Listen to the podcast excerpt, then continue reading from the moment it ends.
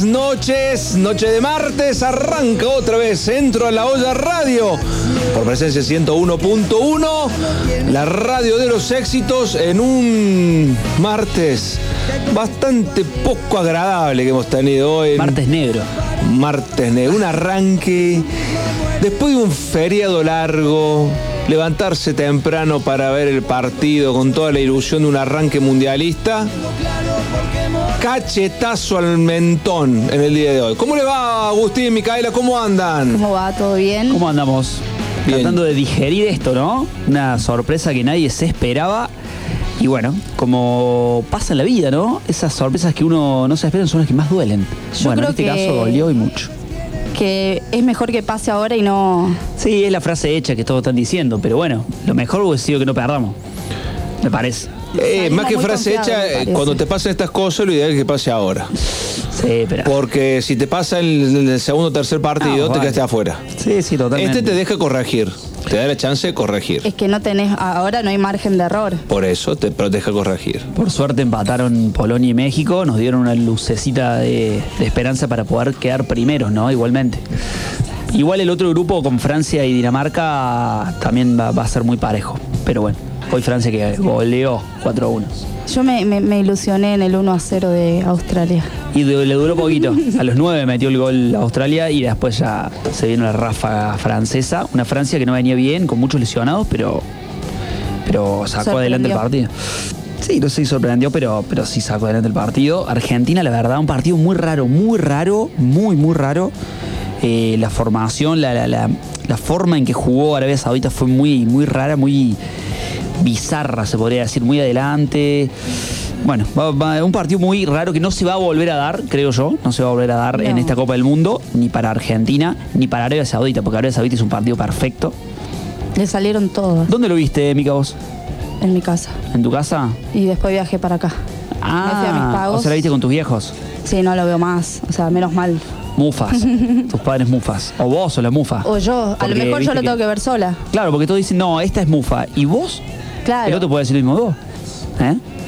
Yo lo vi con mi madre, le invité a mi, a mi madre a ver el partido y es mufa. Mamá, no te invito más. Y es mufa, la mamá es mufa. ¿Por qué Nada, dice que no me eso? escuche mi mamá. Uh, le tengo que pasar el link. Lo porque- peor es que, que yo tengo que ver el partido del sábado co- otra vez con mis padres porque vienen para acá, así que ¿En los voy- serio? yo lo- me voy a ver sola. el Y es todo un tema, es todo un tema. Eso ya uno empieza a recurrir a ciertas eh, cosas que no. Muchas veces no. no si, si hubiésemos jugado mejor, hubiésemos dependido del fútbol, hubiese sido mucho mejor. En este caso hay que eh, recurrir a todo lo que se pueda para poder ganar el sábado que viene contra México, porque si no. eh, lo tenemos al lío. Messi acá en, en Buenos Aires la semana que viene, ¿eh? Va a pasar la grande de 2002. Sí, todos hablan de eso. Bueno, a ver, vamos a hablar del vamos a hablar del mundial, pero con alguien que sabe de qué se trata jugar partidos mundial, que sabe de qué se trata jugar finales, Epa. que nos va vamos vamos a hablar con alguien que sabe de qué se trata estar adentro de una cancha un partido inaugural, lo que significaría lo que puede significar una derrota futuro. Está con nosotros el Rana Daniel Valencia para charlar con nosotros, campeón del mundo en el año 78. Rana, querida, ¿qué tal? ¿Cómo estás? Muy, pero muy buenas noches. Sebastián Vargas te saluda. Bueno, Sebastián, eh, viste con lo que pasó esta mañana, creo yo que todos estamos con la misma feliz esperanza de podemos levantar esto porque, bueno, los jugadores este, están, así que yo creo que el nivel lo van a levantar. Eh, ¿Cómo viste el partido? A ver, ¿qué análisis sacas de lo que fue el partido en sí? ¿Cómo lo planteó el técnico, el planteo del rival y lo que viste en los jugadores en esta, en esta inauguración del Mundial?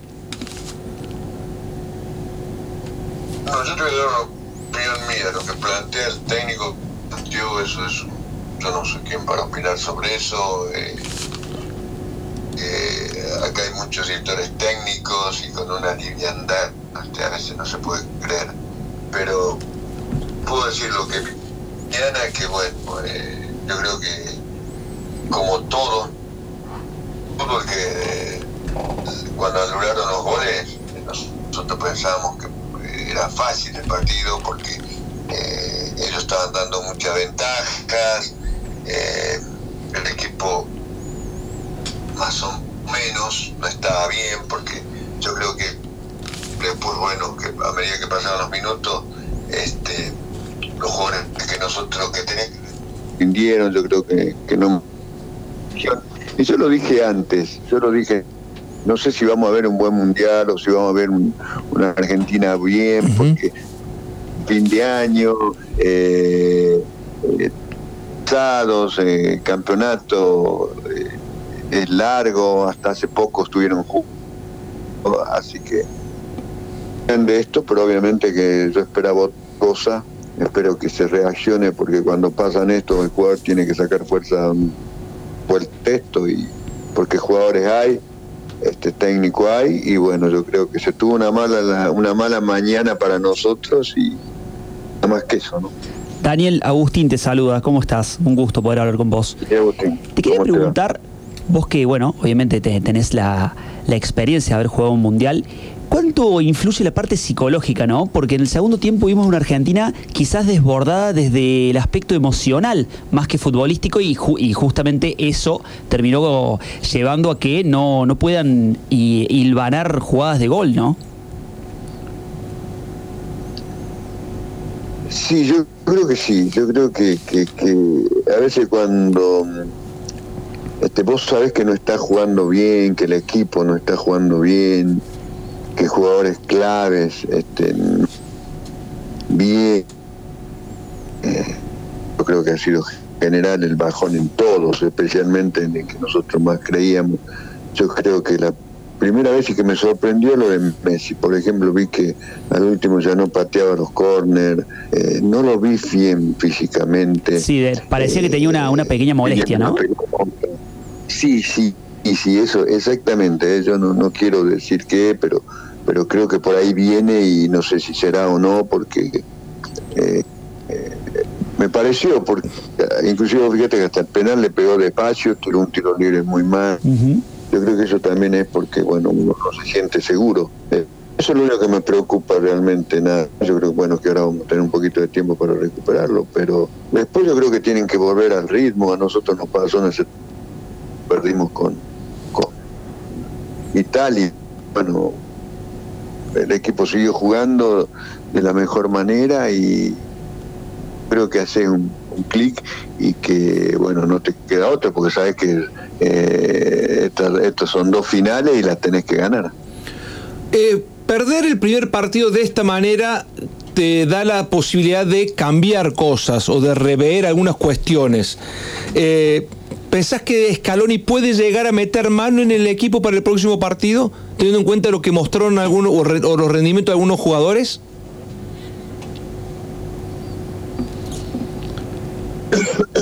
Yo creo que en este partido, viste que era tan cerrado, este, porque tiene jugadores para todos los gustos, y, yo creo que, bueno, este, este, este plantel técnico yo creo que, que está muy bien y sabe los jugadores que llamaron pero yo creo que, por ejemplo, cuando eh, era muy cerrado todo, este y jugaban de la forma que jugaban a los muy bien, lo hacían muy automáticamente, de una forma muy trabajada. Vos fíjate que siempre los cuatro o cinco que había este, siempre están en la misma línea, un riesgo, pero obviamente que, bueno, este, lo hicieron muy bien y tuvieron mucha suerte. Pero yo creo que era, por ejemplo, Tagliafico para mí jugó bien defensivamente, pero eh, yo creo que Acuña tiene más este poder de, de, proyección, mejor proyección me parece, este, y hacía falta dos marcadores de punto porque estábamos medio encerrados, ¿no? Bueno, eso ya con el diario del lunes, pero eh, yo creo que tenemos que recuperar los jugadores. No creo que meta mano, no sería bueno. No sería bueno porque estos ya vienen jugando hace rato, se conocen, y bueno, yo creo que también me sorprendió lo de Cuti, ¿no? Romero, que. Pero yo creo que todos, no vamos a dar nombre porque para mí también han sido todos los que. Sí, pero se este, notaba que el Cuti no, o no estaba bien desde lo físico, porque realmente fue raro cómo perdió en el mano a mano contra, contra el jugador árabe, ¿no? Cómo le ganó en velocidad y luego se lo sacó como muy fácil el Cuti, que suele ser eh, su fortaleza física y su fiereza para defender sus mayores armas, ¿no? Mira, yo no sé si están así, porque este, todos comentan lo mismo, pero vos fíjate que cuando él va a cerrar, inclusive se pasa el pie y le pasa a él a la pelota por debajo de, de, como si fuera un caño. O sea que él llegaba bien, inclusive le sobró para llegar. Pero viste, bueno, cuando sí, son esos detalles, le pasó, este, claro, claro, es. Entonces él, eh, para mí llegó bien porque inclusive le sobró con la pierna y le pasó por debajo de, como si fuera un túnel, pero yo creo que no, por eso este hacer nombre me parece que no, no, no sé cómo estarán, pero yo la verdad que estoy, este, eh, no digo preocupado, pero sí triste, porque bueno, yo creo que eh, teníamos la ilusión de, todo lo que, que teníamos una selección fresca, lo veíamos bien a Messi, lo veíamos bien a todos. Eh, yo creo que eso, este, pero bueno, vos viste que, que a veces este, lo hacen más, en este caso, a los jugadores en Buenos Aires, ¿viste? Eso yo creo que magnifican todo, yo creo que hay que ser más medidos. Parecíamos que ya éramos los campeones del mundo y, en realidad ya habíamos ganado, no sé, Haití, a Jamaica, no sé con quién habíamos claro. hace poco. Y yo creo que eso también hace, viste, que uno se ilusione mucho. Pues no es mi caso, ¿no? Porque yo siempre he medido con todo y bueno, si jugaron bien, hasta ahí nomás y, no hay que agrandar y no hay que magnificar nada, porque al otro día te puede, esto es fútbol. Y más hoy en día, viste, que, que, que, está todo muy parejo y que cualquiera te puede ganar a cualquiera. Eh, bueno, yo creo que lo dirán, este, hablando de las elecciones, yo creo que, que da mucha pena que, que, que, que, ellos con todos los problemas que han tenido, imagínate la cabeza de esos jugadores, eh, bueno, hay muchas cosas que a lo mejor este, mucha gente no sabe, ¿no? Claro, sí, como decís vos, Daniel, que tiene el país. Es un mundial y están los mejores. por más que por ahí uno no, no, subestimar, pero sí piensa que eh, Arabia Saudita en los papeles claramente es un equipo inferior y sigue siendo un equipo inferior, más allá de que le ganó a Argentina. pero en este tipo de partidos son Ah, no son mata-mata porque no se empiezan a jugar los octavos de final, pero sí son partidos únicos cada uno. Cada partido de los tres es único. Y este fue un partido muy particular, el de la mañana. Arabia Saudita lo jugó en 30 metros al partido, que fueron los del medio, y Argentina nunca le encontró la vuelta, como que se vio un poco sorprendido, si se quiere, por el planteo de los, de los árabes, ¿no? Sí, sí, sí, claro que es meritorio también, pero vos fíjate que ellos llegaron dos veces al arco y hicieron los goles. Tal cual. En el primer tiempo no llegaron ni una vez, pero ni una vez el primer tiempo. Yo lo que yo lo que digo es que hoy en día esas cosas a mí no me sorprenden porque vos la ves, que hay muchos equipos hoy en día que se defienden, se defienden, te hacen un contragolpe y es gol. Porque se juega de esa manera, se junta mucha gente en el medio, ah, por eso han desaparecido los 10 porque se, cierra mucho el marcador de punta. Claro, se juntan exactamente. Vos fíjate que, que, el marcador de punta se, se, va cerrando, pasa en mitad de cancha, eh, el marcador de punta derecho lo mismo, y se van achicando los espacios y todo se juega en medio. Y yo creo que ahora tenemos que apuntar a, tener marcadores de punta este habilidosos, como lo tiene, no sé, Brasil, suponte, con, bueno, como Dani Alves, un montón de estos. claro. nosotros necesitamos algo así, ¿entendés? Cuando se cierran eh, toda la, la, Porque es muy difícil jugar así, en tan poco espacio, pero bueno. Claro, hizo, hizo, una canchita chica. Eh, en el caso tuyo, Daniel, si vos hubieses tenido que acomodar las piezas cuando el partido se te complicó en esos espacios chicos, ¿qué movimientos tácticos con los jugadores que tenías en cancha hubieses hecho para romper ese cerrojo?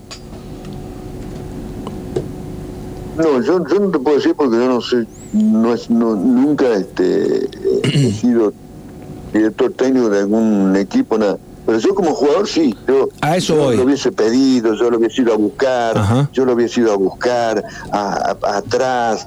Eh, yo creo que vos fíjate que después he visto eh, Francia con, Australia. Australia. que empezó ganando Australia. Y vos fíjate que Mbappé empezó a tocar, a buscarla, porque quería cambiar un poco eso. Y vos tenés que contagiar eso. ¿Entendés? Porque eh, ¿Quién tiene que, en este caso era el 10, el 10 el tipo que, supuestamente es más inteligente, por eso este, todas las camisetas tienen los números 10. ¿Viste? Cuando regalan las camisetas te regalan con el número 10. Mm. Eh, vos fíjate, donde hay camiseta venden con el número 10. Y obviamente, porque bueno, los números 10 hicieron mejor el mundo, Pelé, Maradona, Messi. Y bueno, ahora no existen más los 10, no sé qué, qué le pasó al fútbol. ¿Faltó rebeldía? Yo, lo hubiese ido ¿Faltó un poco rebeldía en los jugadores para darse cuenta que tenían que romper esa estructura con un poco de atrevimiento? No sé, no sé si llamarle rebeldía, pero eh, yo creo, no sé, yo sé que apenas empezamos la nota que yo, no sé, por ahí lo veo cansado, o lo vi cansado este partido. Ajá. No es que, le faltó, puede ser lo que vos decís, no sé, puede ser, pero puede ser eso también, puede ser un punto de cosas, ¿no? Pero que yo lo vi sin, sin reacción un poco cansado, de verdad que lo vi así, pero tiene que ver también con, con, lo psicológico, ¿no es cierto? Con, con, con, que no te salen las cosas y, bueno. Sí, como que, como que no fluía, ¿no? Partidos, claro, claro, porque ellos después de tantos partidos de haber ganado y, y que invicto hace cuánto tiempo venían, este bueno, yo creo que en un momento se tenía que romper el vaso y lamentablemente justo ahora, pero pero bueno, este eh, eh, no sé si yo no estoy preocupado porque eh, tenemos que tenemos que, dar vuelta a esto, sea como sea, esto lo digo más como hincha que, que, que, en realidad no sé lo que pasará por su cabeza, no lo conozco a los chicos, pero yo creo que ellos también están destrozados porque todo el país estaba yo creo que el 99,99% eh, entusiasmado con que este iba a ser una selección, como lo sigue siendo para mí este una de las candidatas. No sé si escucharon lo que dijo el técnico de, de Arabia. Sí, sí, sí. la Argentina va a clasificar y va a ser campeón, ¿viste? ¿Qué sé yo? No sé. Sí, yo creo que. Pero por ahí lo dijo para quedar bien, ¿no? Como decías, como decías vos, eh, es por ahí un arma de doble filo, ¿no? Esto de que todos nos dan como candidatos, no solo nosotros los argentinos, que, que bueno, que, vemos que está bien, que es una realidad también, ¿no? La selección está bien y sigue estando bien, más allá de esto. Eh, pero todo el mundillo, sobre todo los europeos, lo ven a Argentina y Brasil como los grandes candidatos por ahí eso puede habernos perjudicado, puede habernos eh, hecho creernos un poco más de lo que somos. Me parece que este baño de, realidad, como decías recién, llega justo a tiempo y quizás nos puede dar la, oportunidad, como ustedes en el 78, de empezar a levantar de acá y, bueno, si Dios quiere, eh, no parar más, ¿no? Sí, yo creo que, ese es el deseo de todo lo que queremos, ¿no es cierto? Este fútbol. Eh, y bueno, eh, yo te escucho hablar a vos y con mucho optimismo, si hay que hacer las críticas, obviamente, las críticas, para eso están, pero, viste, de pronto yo estaba viendo la televisión y lamentablemente siempre me pasa lo cambio de canal y apareció este Caruso Lombardi. bueno. Imagínate, por Dios. Bueno, pero ve la mala suerte mía. ¿Te das cuenta? Porque ¿Cómo nos llevan a alguien que sabe? Sí, sí, es increíble. Tanta este, gente que, algo, que, lo pueda, puede hablar de fútbol con más. Que conocen. Exactamente. Entonces, bueno, pero ve, esto pasa acá en Argentina. Creo que es rating. ellos, en vez de, claro, a ellos no les interesa, creo yo, a, los canales que, alguien, que hable alguien bien y que le dé una explicación, de pronto lo, puede estar pasando. Si no, alguien tira una bomba. ¿Me entendés? A lo mejor como pasó con Mario, que Mario, viste que Mario Alberto dijo que, ah, que algunos estaban cancheritos, no sé si era cierto eso, ¿no? Pero, pero bueno, los títulos, eso. Y yo también hablé, pero yo no dije nada. Yo dije lo que te estoy diciendo a vos, nada, nada, que, porque yo he sido jugador de fútbol. Entonces yo sé lo que lo que pueden estar este, pensando ellos y cómo de estar de sentido. Y ahí no hay plata, ¿entendés? De por medio. No, no, no. Porque bueno, si son todos millonarios, bienvenido sea. Ellos no, no están pensando en eso, sino imagínate que la familia este, era más afectada siempre. Porque bueno, con esto las redes, quiera o no, las familias son, son las que las que más, claro, las que, que más lo sufren. Rana, ¿qué hubiese, a ver, pongámonos un hipotético caso, ¿qué hubiese pasado en el vestuario, en el entretiempo, eh, con el flaco Menotti, con ustedes? Si el partido se daba de esta manera, ¿qué les hubiese dicho el flaco? Porque de alguna manera el estilo de juego del equipo de Arabia Saudita es un estilo de juego que se usó mucho en el 70, en el 74, en el 78, bien instaurado por el flaco Menotti también.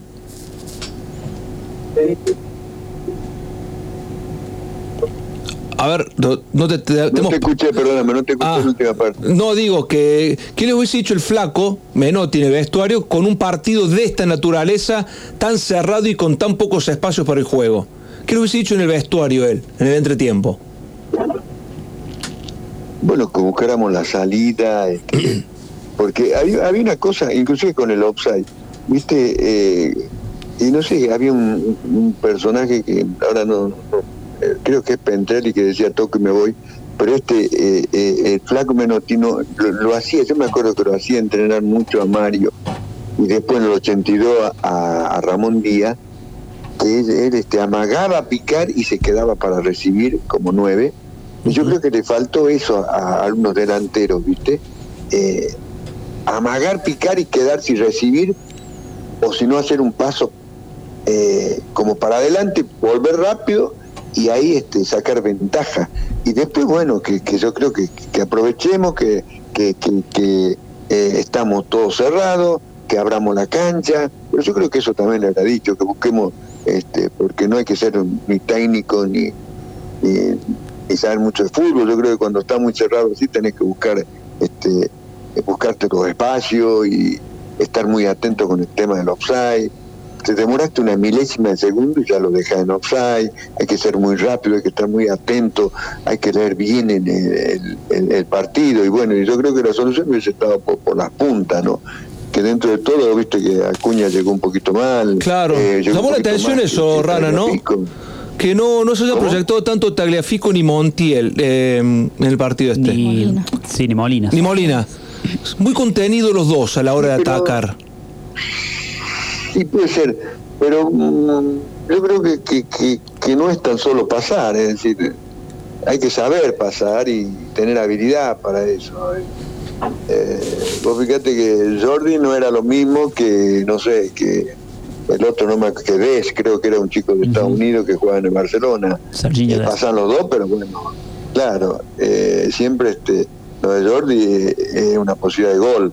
No es lo mismo Fabra que el otro chico ese que juega a vínculo. Claro, un pasar con un sí pueden criterio, ¿no? Mm. pasar, pero viste, claro, exactamente. Entonces, tenés que tener jugadores para eso, no es pasar y pasar y pasar y pasar. Sí, parece que Pero justamente que, bueno, Molina y, y Tagliafico por ahí no están más eh, atendidos para la marca o para ahí para, para jugo- llegar con Claro, pelotas. exactamente, en- sí, porque exactamente. Exactamente, pero y vos fíjate que, que, que Tagliafico por ahí en el Ajax lo hacía, Y viste, pero bueno, tenés que tener jugadores también para eso y, y yo creo que, que, que, que hubiese sido ese el mensaje, vamos a buscar Claro. por afuera, vamos a movernos, eh, vamos a buscar la pelota, usted en este caso a mí me decía, usted Daniel no se encierre, busque los espacios y bueno, y yo te voy a comentar algo, por ejemplo, hoy en día no sé si eh, me dirían algo o jugaría, ¿no? Porque eh, a mí César me decía siempre que cuando el equipo de contrario atacaba, yo como 10 tenía que empezar a buscar los espacios libres. Ajá. No me decía vaya y marque, ¿me entendés? Claro. ¿Por qué? Porque el- terminaba la jugada, suponte en el pato que yo. Y ya el pato me- siempre salía por la izquierda, siempre estaba libre yo, o por derecha, no sé por dónde estaba yo libre. Claro. Y vos fíjate que hoy en día no sé si alguien este me pondría en el equipo. Claro, siempre buscando el porque yo no espacio. sé si marcaría. Claro, y, y no y no y no siguiendo al tipo que, que tiene la pelota hasta, hasta el córner. ¿Me entendés? Porque si no yo llegaba sin fuerza.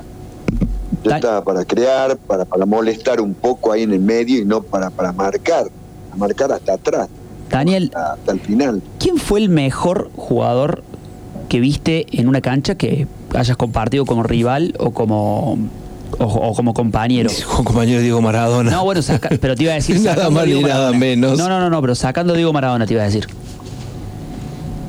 No sé. Ah, bueno, bueno, no, porque obviamente no, no, sí. Pero vos sí que yo tuve mucha suerte. Yo tenía un compañero que era el negro Alderete. Uf. No he visto un jugador tan habilidoso en el mundo como el negrito Alderete. Mm. Lamentablemente antes se lesionó, no tenía nada la tecnología de hoy para curarse, qué sé yo. Tuvo muy cuatro o cinco años nada más de fútbol. De primer nivel, pero no he visto un tipo tan habilidoso como él. Bueno, y no hablemos de, del hacha, por ejemplo. El hacha era increíble, un tipo que era para Guinness, porque siendo número 5 salió goleador de un campeonato. este, de un de un nacional. Eh, el negro era maravilloso y bueno, este tiro libre yo nunca pateé a tiro libre porque bueno, este, eh, lo hacía él. Eh, era gol, era gol, no era medio gol porque no existe medio gol, sino que era gol, gol, gol, gol, y siempre era de peligro, pero he tenido suerte de, jugar este con, con, jugadores, para mí maravilloso. ¿Con Cruyff compartiste alguna vez una cancha?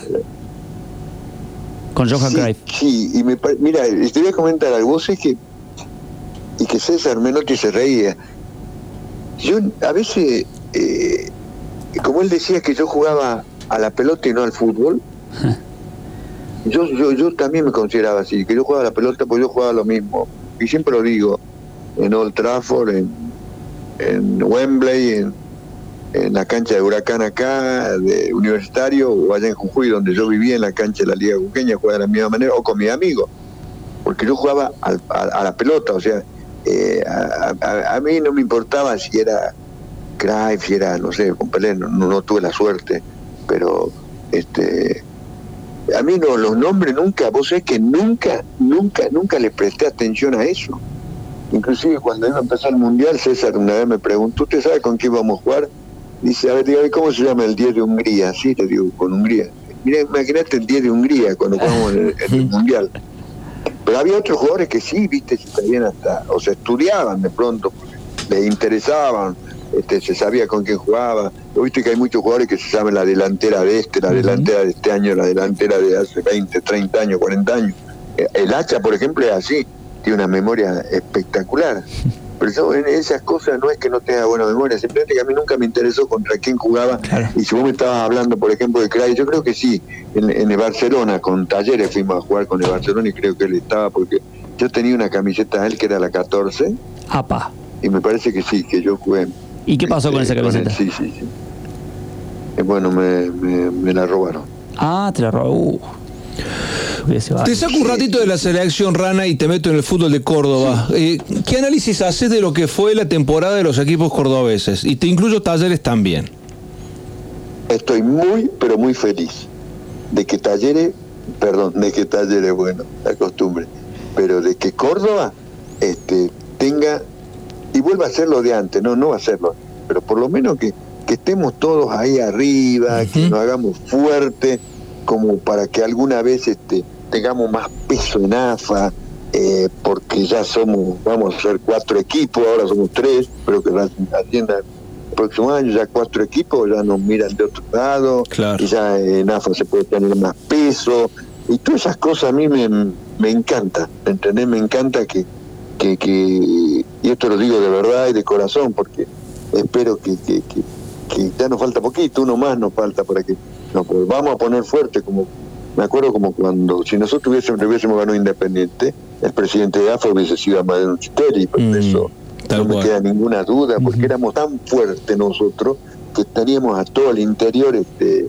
unidos y, íbamos a hacer este, hasta una liga, una liga, una liga paralela podríamos haber hecho, porque nosotros también llenábamos los estadios. A nosotros no iban a ver este, de todas partes, a nosotros como talleres nos invitaban de todas partes del mundo para jugar sin pertenecer a AFA.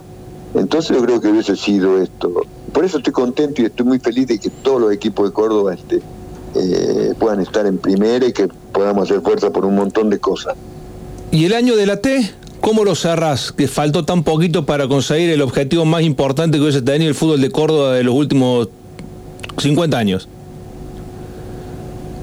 Sí, imagínate lo que hubiese sido eso, pero bueno, esto no es un consuelo, pero llegar a dos finales en un año, miércoles, eh, es este meritorio y yo creo que hubiese sido la, yo creo que, que, en este caso a, Andrés, a Fasi, al presidente hubiese sido la frutilla del postre porque todo lo que está haciendo en el club, por ese club maravilloso que tenemos ahora institucionalmente, que, que yo cada vez que voy este me emociono porque bueno, nosotros no tuvimos todas las cosas que hay ahí y realmente eso es Champions League, es la envidia de, de, muchos equipos.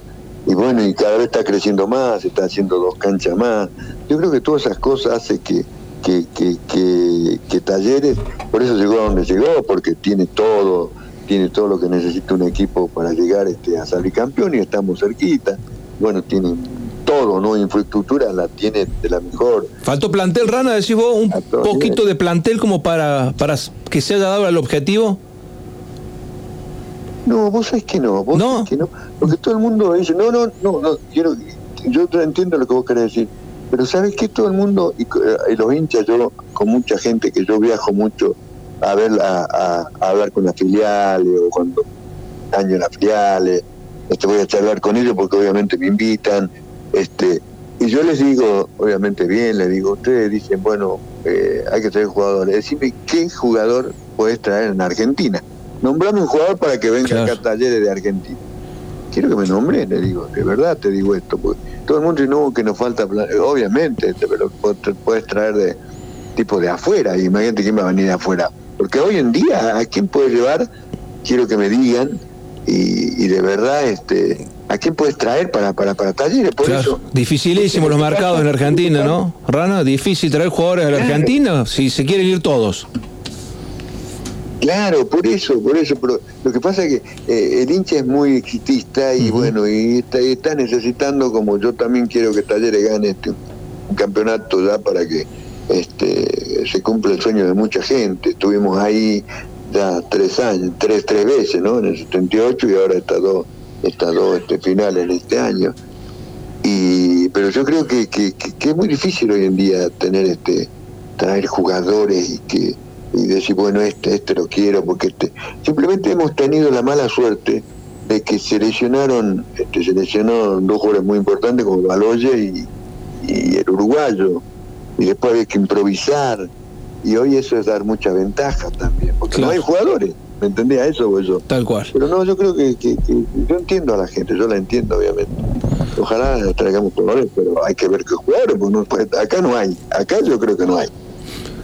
Rana, gracias. Ha sido un gustazo, un placer. Sé que tenés eh, algún otro compromiso a partir de ahora, así que ha sido un gusto haber charlado con vos, de tener un campeón del mundo conversando en el arranque de un mundial, nada más ni nada menos con uno de los mejores jugadores que ha tenido la historia de nuestro fútbol argentino y está charlando aquí con nosotros. Así que realmente muchas gracias.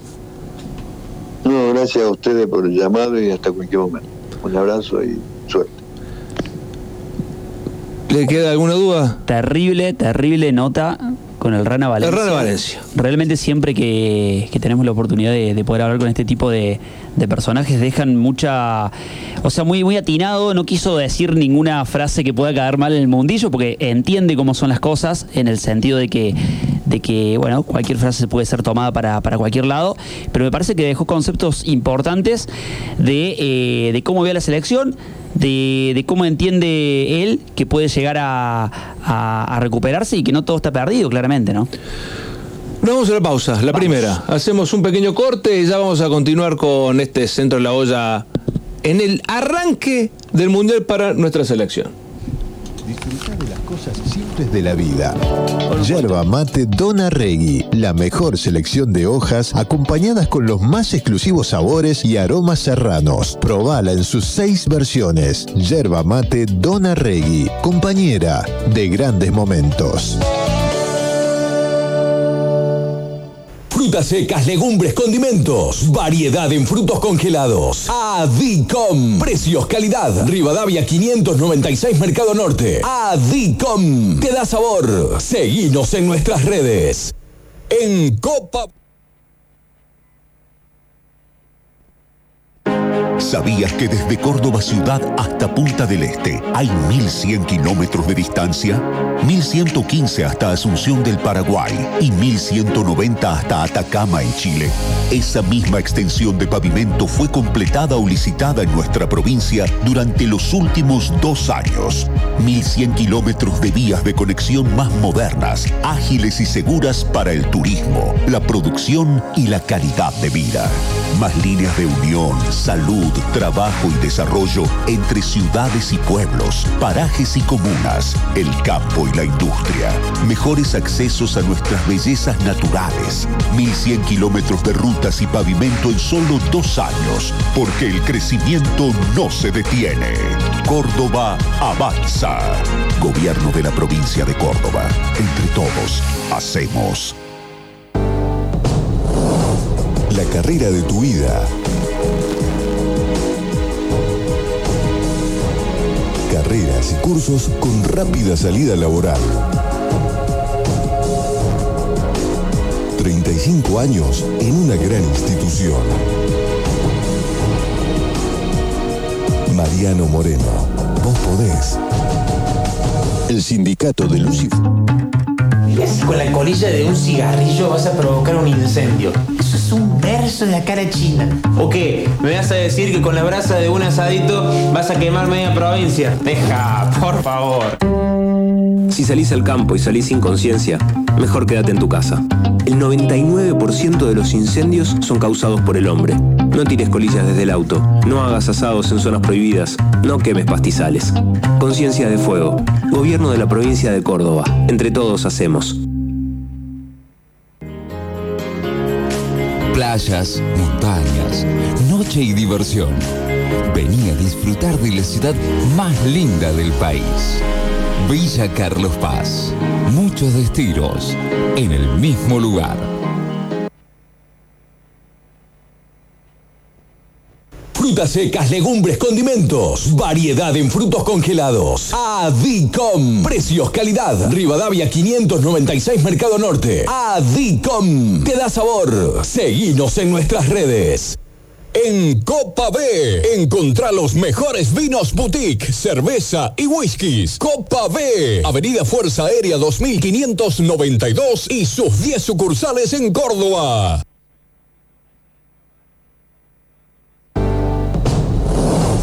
La carrera de tu vida. Carreras y cursos con rápida salida laboral. 35 años en una gran institución. Mariano Moreno, vos podés. El sindicato de Luz y Fuerza de Córdoba rechaza la utilización del patrimonio de EPEC para emprendimientos inmobiliarios. Defendamos una EPEC estatal e integrada con sentido social. Frente al vaciamiento y las tercerizaciones decimos, la EPEC es de los cordobeses. Frente al ataque a nuestras conquistas sindicales decimos, el convenio de Luz y Fuerza está vigente y no se toca. En Servicor nos preocupamos por tu salud. Primera empresa ecológica de limpieza que cumple con todos los protocolos de higiene y seguridad ambiental dispuestos por el gobierno nacional. Consorcios, oficinas, empresas, colegios, finales de obra. Servicor, llamanos o mandanos un WhatsApp al 351-3010-622 o a nuestras redes sociales. Presupuestos sin cargo. Servicor. Sal de campo, sal entrefina realizada con las más finas hierbas y especias, pimienta negra, nuez moscada, tomillo, romero, ají molido, laurel, sal de campo light reducida en sodio, especial de campo sin sal, sal de campo, la sal del asado, la sal de tus comidas. Pastas frescas Los Granaderos, como las hace la abuela. Además encontrarás tartas, tortillas, empanadas y postres. Abiertos de lunes a domingos. Boulevard Los Granaderos 2080 y sucursales. Teléfono 351 472 a 3854. Pastas frescas Los Granaderos. El placer en su mesa.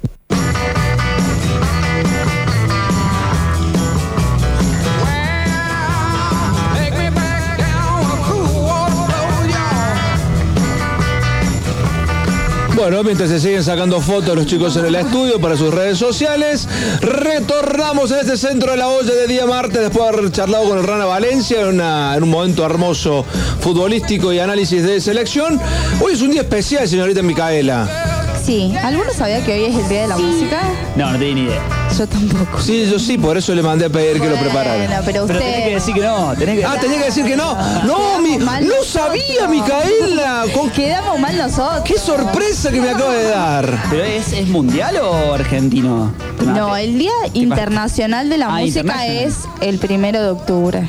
Ah, entonces no es mundial. Es Ahí que- te voy a leer la historia. y vas Ah, bueno, perdón, perdón. Estoy un poquito ansioso. Me dejó Sí. mal, me dejó mal. partido. Me quedé mal, quedé muy mal. Como todos los años se celebra en esta fecha el Día de la Música, de esos sonidos que buscábamos para cada momento de nuestras vidas, en compañía o en soledad. Esos acordes que hacemos se convierten en la banda de sonido de la película de nuestras vidas. Y el por qué se designó esta fecha se remonta a varios, varios siglos atrás. donde fue el Papa Gregorio VIII que en el año 1594 nombra a Santa Cecilia patrona de esta forma de arte que es la música. Canonizada por él en este mismo acto, quien también luego sería patrona también de los ciegos y los poetas. De allí se desprende que se elija el 22 de noviembre, fecha en que falleció la Virgen mártir en Roma, precisamente el 22 de noviembre del año 230. Ahí se... 230. 230, te juro. Es una banda. ¿Ya había música en ese año? Sí, se ve que sí. Siempre existió la música. Sí, bueno. Sí, bueno, pero, pero- los sonidos. Bueno, no sé pero si siempre existió la música. Me extrañará. Que feliz día de la música. Feliz día de la música. todos. Gracias, chicos, la verdad que me emociona el dato. ¿eh? Pero es li- a ver, la vida sin música. Es No, aburrida. La vida sin música. Es aburrida. Claro. Sí, la vida sin música sería una vida sin sonidos. Uy, sí, no, sí. no, es, es genial esto. ¿Por qué? ¿Por qué esa frase? No sé. O sea, sos- es tristísimo lo que acabas de decir. Estoy mal. Bueno, pero no. Estoy muy mal. Uno tiene que, ¿Qué qué? Que seguir, Hay que pese a lo que Bueno, pasó sí, hay hoy. que seguir, hay que seguir. Porque aparte, no todo está perdido, chicos, ¿eh? Aunque. aunque, aunque ¿Cómo, cómo, ¿Cómo fueron los partidos de hoy? Vamos a actualizar los resultados de hoy, pero todavía no. ¿Saben por qué? ¿Por qué no?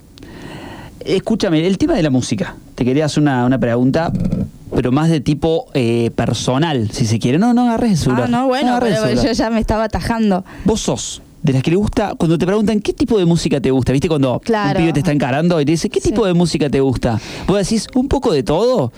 ¿O decís, no, che, me gusta esto, lo otro?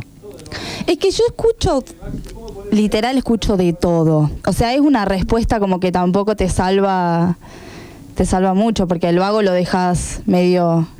Cuando decís de todo, lo matás. Por eso. O sea, no, yo escucho, soy muy del A mí, a mí cuarteto. cuando, del cuarteto, a mí cuando me dicen, no, un poco de todo. Es como que no puedes decir, porque si te dicen, bueno, cuarteto, ah, sí, la conga, ponele. Ponele, bueno, sí, vamos, vamos a hacer. Yo era muy fan, porque no, no fan. está más tan biónica, pero yo escucho. Tan biónica, qué, qué gusto raro. No, me gusta, es más, vine a verlo. De Chano varias- Chamber, de Chamber, ¿cómo es? Charpentier. Charpentier. Estuvo acá en el. Está el 4 de. De ¿En dónde está? No vendamos cosas que no nos pagan Ya, en, en- en un ratito lo vamos a vender, pero escuche la música. Usted estamos en el día de la música, escuche de fondo. ¿Qué es esto? ¿Qué? Ah. No, mira. Maxi Pacheco con Luis Landricina. ¿Por qué será? Y está con nosotros el quien interpreta la canción, junto con un grande de- del humor uno de, de los que cuenta las mejores historias, Luis Landricina. ¿Cómo estás, Maxi? Un gusto, un placer. Estamos aquí en vivo por Radio Presencia, Centro de la Olla. Sebastián Vargas te saluda. Hola, buenas, ¿cómo andan por allí? Pero todo perfectamente bien. Gracias por este ratito, por, por sumarte a nuestro programa en el día de hoy. Queríamos conocerte. Ha- Hemos escuchado esta canción y la verdad que nos había llamado la atención. Es por eso que dijimos, tenemos que hablar con él para que nos cuente la historia. Primero el nombre y segundo, ¿por qué con Luis Landricina? No, eso es un poema de Luis Landricina. A mí me invitaron a, a un homenaje que se le hacía a él en la casa del Chaco, acá en Buenos Aires. Yo soy chaqueño también, pero Sí. vivo en Buenos Aires hace como 15, 16 años. Y bueno, cuando me invitan, la idea era que cante alguna canción como típica de, de- de la región, tipo Cosechero, Kilómetro 11, algún, algún clásico. Y me avisan como 20 días antes del evento, y en esos días se me viene la idea de hacer algo diferente porque nada, la medicina yo lo escucho desde muy chiquitito, mi viejo lo ponía en el auto, en viaje, no sé, era como que yo lo quería antes de conocerlo ya. Y, y bueno, y, y ahí le puse música a un poema de él que se llama ¿Por qué será? Y en este evento, bueno, tuve la, la oportunidad de cantarlo estando él presente y, y bueno, nada, dio la casualidad de que también era un poema muy importante para él porque se lo escribió a quien fue su madre, lógica, pero quien lo acompañó desde, desde chiquito. Entonces era algo muy importante para él también y bueno, y le gustó mucho y quedamos en contacto y al día siguiente me invitó a su casa a cenar y, y fui y comimos una picada con, con gancia. Ah, bien, Ah, bien, bien. regadito el tema, bien, como debe ser. Viene a la landricina. No, ¿qué te parece? O sea, una, una cena con, con Luis es como, no sé, para mí era una locura estar ahí. Y escucharlo y su voz y una persona muy sensible, muy profunda, fue muy hermoso. Y de ahí quedamos en contacto y de a poco empezó a surgir la idea de grabar esta canción hasta que bueno, al, tiempo pudimos hacerlo. Maxi, contanos un poco tu historia. Ya nos dijiste que eras chaqueño, que te iniciaste en la, en la música de chico. Sí. ¿Y por qué en la música y no en otra cosa? ¿Qué te llevó a ser, eh, a ser músico, a dedicarte? De, chiquito me encontré con la música. A los 7, 8 tocaba la guitarra en mi casa. Había una, una viola que era de mi viejo y yo la agarré y empecé a aprender solo. Después un vecino mío que era músico más grande que yo, nada, me empezó como a, pasar información, armamos una banda, empecé a girar, siempre por la región, ¿no? Chaco, Corrientes. Y después pasaron un montón de cosas. Estudié abogacía, me recibí de abogado, tipo mi familia nada, fue como un mandato familiar. Yo quería estudiar música, pero medio que no me dieron mucha cabida con eso. Y cuando me recibí, ahí recién me fui, a vivir a Madrid. Cuando vuelvo de Madrid me instalo en Buenos Aires y ahí me pongo a estudiar música de verdad. Y para ese entonces ya tenía muchas canciones compuestas. Grabé mi primer disco, que fue un EP, que se llama Allá donde el río. Y bueno, hablo un poco de esa distancia, ¿no? De salir de Resistencia, venirse a Buenos Aires yo tenía un contacto muy cercano con el río y bueno, son canciones que hablan un poco de esa de ese movimiento y bueno, y a partir de ahí se empezaron a abrir un montón de puertas. Ese disco llegó a productores, empecé a conocer músicos, empecé a grabar con gente que antes ni me imaginaba que iba a tener la posibilidad de grabar y, así de a poco se fue construyendo un camino. Terminé grabando cinco discos y un montón de, de singles y bueno, y sigo, sigo en ese, en ese proceso de grabación y, búsqueda. Claro. Vos sabés que eh, dentro de tu historia también está que a los 15 años conociste a quien sería tu esposa y madre de tu hijo. Ah, mira leíste la gacetilla larga, no todos leen la gacetilla larga, algunos leen la gacetilla corta. Mira, yo mandé la que, me, la que me mandaron de prensa nomás, esta no estaba en los planes, ¿eh? Ah, bueno, está bien, está Era por qué será nomás la que me habían mandado. Ah, esto, esto es una averiguación, averiguaciones buscando un poco de tu historia. Claro, nos enganchamos por otro lado. No, está todo bien. Eh, sí, sí, eh, a los 15 años se llama Gala, la conocí en ese entonces, después nos separamos, estuvimos como cinco o seis años separados y nos volvimos a juntar. Y mm, ya en Buenos Aires, porque ella vivía en Buenos Aires y yo me quedé en el Chaco. Y bueno, y desde allí estuvimos juntos muchos años. Tuve un hijo que se llama Simón, que es la luz y el sol, las dos cosas al mismo tiempo. Y, bueno, nada, después por, por varias razones nos separamos, pero tenemos un vínculo muy precioso y somos amigos y nos llevamos muy, muy bien. Entonces, nada, creo que tuvo una buena resolución toda esa historia, muy, muy linda. Y, bueno, nada, fue mi compañera durante, durante mucho tiempo, así que le tengo un agradecimiento y un cariño muy grande. Maxi, Agustín, te saludas, ¿cómo estás? Buenas noches. ¿Cómo andas? ¿Cuánto influyó, cuánto influyó tu, tu vida en el Chaco, tu, tu, vida sobre todo de pequeño, para el estilo musical que, que desarrollas vos y que, y bueno, que, que estás eh, en este momento llevando a cabo? Sí, es una buena pregunta porque todo, todos mis discos tienen un hilo conductor que, siempre está cercano al folclore. No es folclore tradicional, ¿viste? O sea, es una fusión de cosas, porque a mí el rock nacional, la canción pop me llegó muy fuerte también, sobre todo en la adolescencia, pero el folclore está en el aire en el Chaco y sobre todo en la época en la que yo era chico. Ahora hay más cumbia y otras cosas, pero en ese entonces todavía el folclore estaba muy presente. Y entonces yo lo, lo, lo, recibí por, por transmisión directa de mi viejo, de, de subirte a un auto, a un remis, porque acá no hay taxis, hay remises, y que estén pasando a un chamamé, y es como que es el sonido ambiente del lugar, sobre todo en esa época. y, y, creo que el río también tiene que ver, y Corrientes está cerca, y es como que es una zona folclórica. Entonces, nada, de chiquito las primeras canciones que aprendí eran de eran del, repertorio popular folclórico. De hecho, en mi último disco, que se llama El Secreto, vuelvo a esas canciones, pero reversionadas. Eh, creo que ahí de fondo estaban pasando Samba por Voz, con el querido Fernando Barrientos. Y bueno, son esas canciones con las que aprendí a tocar. Entonces, al momento de ponerme a componer mis propias canciones, aparece un poco esta fusión entre, entre lo que fue mi, mi cuna musical, que era un poco el folclore y un poco la canción pop y la letra y en un momento me encuentro con, con Silvio Rodríguez y me encuentro con Serrat y con Sabina y con gente que escribe y empiezo a darme cuenta de la importancia de la letra en la canción y bueno, un poco de toda esa fusión, tratando de resumir, es lo que me lleva a hacer lo que hago. Habla- Hablabas, dabas nombres. Eh, dentro de tus gustos personales, musicales, eh, que no sean no siempre tiene que ser folclórico, que es el por ahí a, a lo que a lo que apuntas. eh, ¿Qué influencias has tenido? ¿Qué tipo de música te gusta? ¿Qué tipo de música escuchás? ¿Qué músico te inspira? Fue cambiando eso a lo largo del tiempo. A mí, eh, en un momento, al principio, a los 15 y 16 años, me llega eh, Charlie, Fito, Spinetta, Soda Stereo, Cerati, toda, toda la parte del rock nacional empieza a pegarme fuerte. Me acuerdo que un amigo me dice, che, escuchá esta canción y me pone Tumbas de la Gloria, yo no la había escuchado nunca. Y fíjate, y yo decía, qué loco esto que está hablando tan rápido este tipo adentro de una canción. Me acuerdo de esas cosas. Y al mismo tiempo, un poquito más adelante, empieza a aparecer Radiohead, empieza a aparecer Caetano Veloso, no sé, como, como todo eso. Y, y bueno, y después nada, fui escuchando, fui escuchando de todo, no sé, un, un montón de música escuché.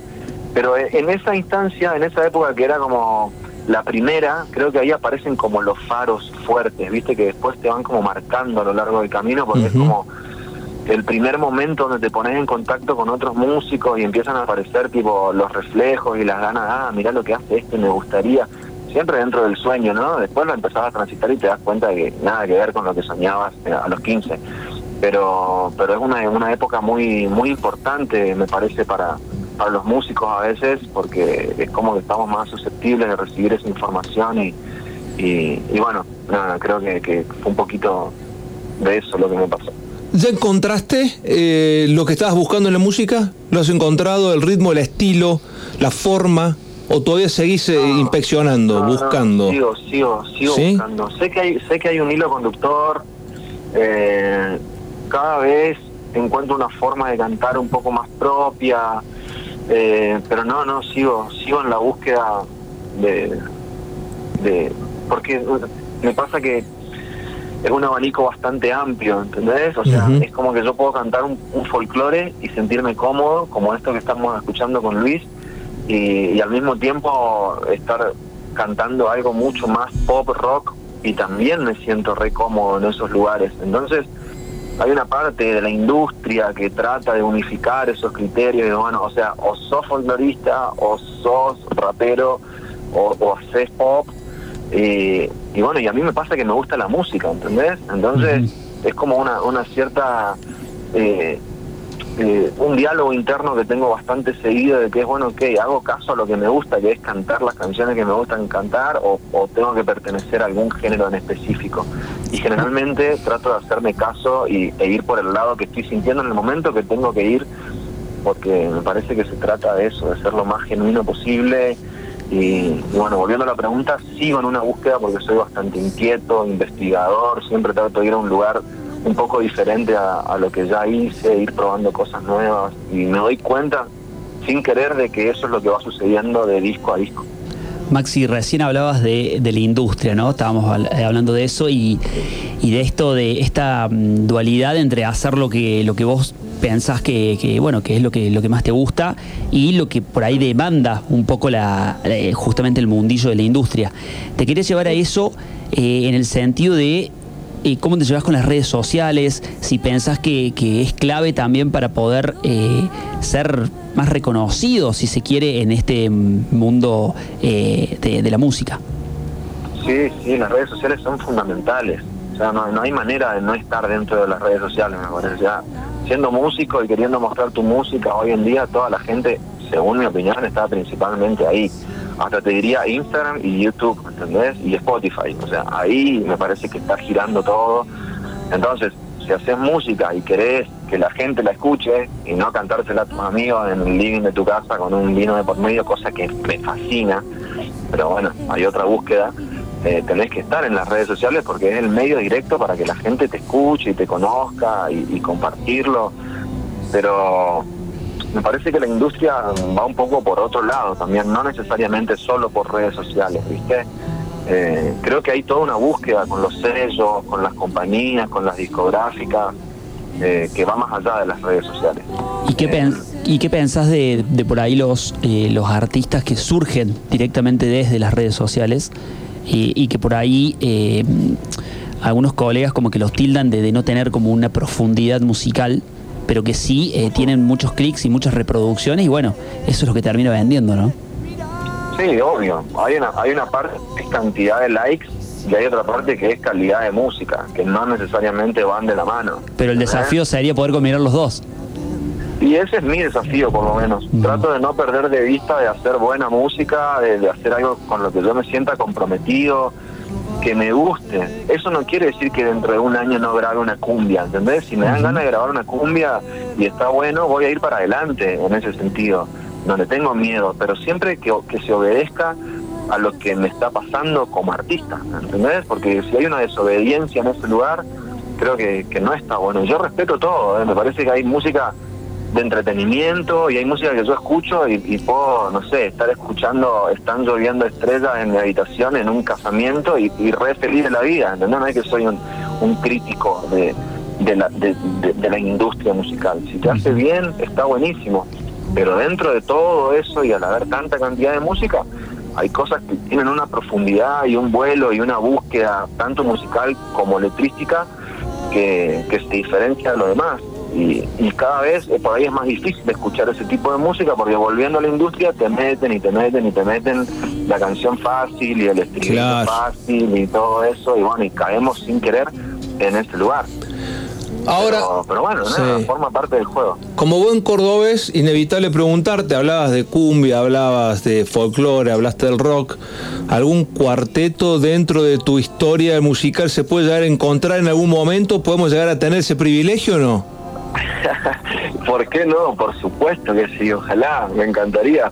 Eh, me parece una música muy, muy, muy divertida, ¿viste? Como algo que nunca lo toqué, pero me gustaría estar en un escenario con una banda de cuarteto y, y sentir la vibración de hacer esa música, ¿viste? Yo soy como un poco más tranqui, hago canciones más tranquilas, así. Y, y me parece que, que estar vibrando este ritmo arriba de un escenario y la gente prendida a fuego debe ser una cosa muy, muy hermosa. Así que ojalá que en algún momento pueda hacerlo. Es, bien nuestra esa parte, porque mira, tuviste con Peteco, con el Chango Spasiuk, con Silvina Garré, con las hermanas Vera, con Fernando Barriento, que estamos escuchando recién la canción, eh, con Silvina Moreno.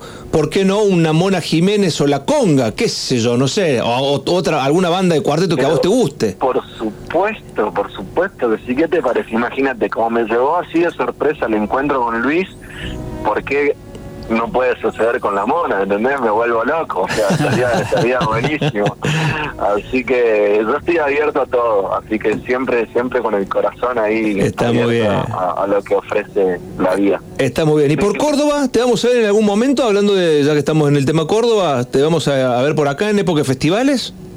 Y estamos en, en eso, viste, estamos cerrando algunas cosas. Aprovecho para mandarle un beso a Sandra Jutchak, que es, que es mi manager y siempre está eh, ahí abriendo puertas, así que sé que está que está mandando eh, propuestas para los distintos festivales, así que ojalá que pueda ir. Toqué dos veces en Cosquín, que me encantó. Eh, después no volví a ir, así que ojalá que en algún momento pueda pueda ir a Córdoba, que me encanta, me encanta Córdoba, tengo un montón de amigos ahí viviendo, fui muchas veces no solo a tocar, sino a, a curtir la ciudad, como se dice, a, a ir de antro en antro y fue muy hermoso, así que... De, caravana te viniste, Max. De caravana, de jirafa, como se dice ahora.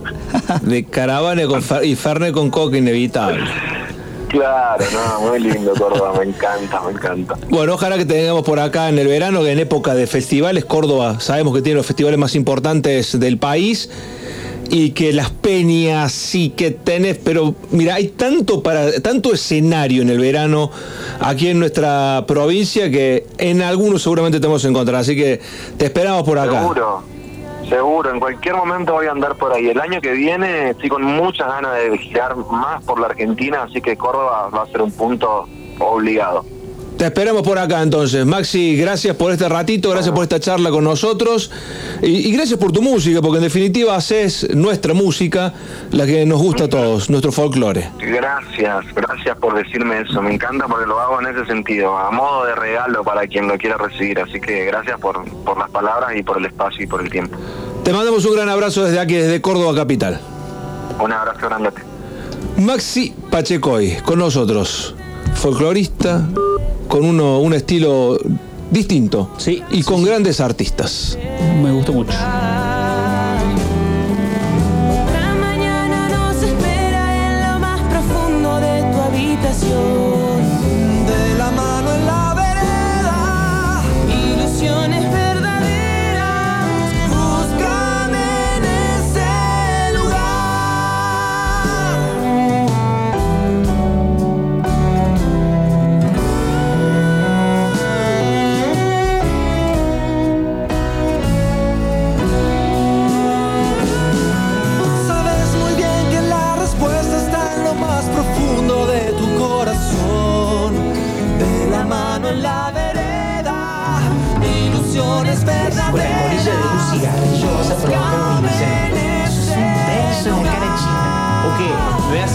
Con la brasa de un asadito vas a quemar media provincia. Deja, por favor.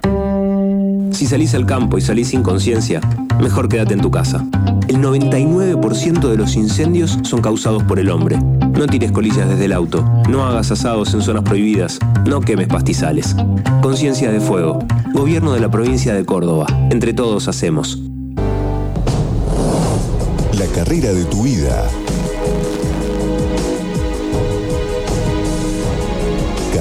y cursos con rápida salida laboral. 35 años en una gran institución. Mariano Moreno, vos podés.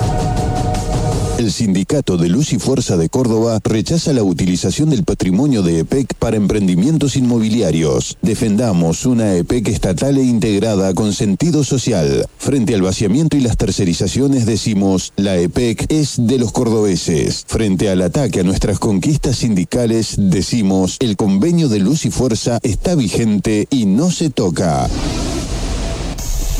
En Servicor nos preocupamos por tu salud. Primera empresa ecológica de limpieza que cumple con todos los protocolos de higiene y seguridad ambiental dispuestos por el gobierno nacional. Consorcios, oficinas, empresas, colegios, finales de obra. Servicor, llamanos o mandanos un WhatsApp al 351-3010-622 o a nuestras redes sociales. Presupuestos sin cargo. Servicor.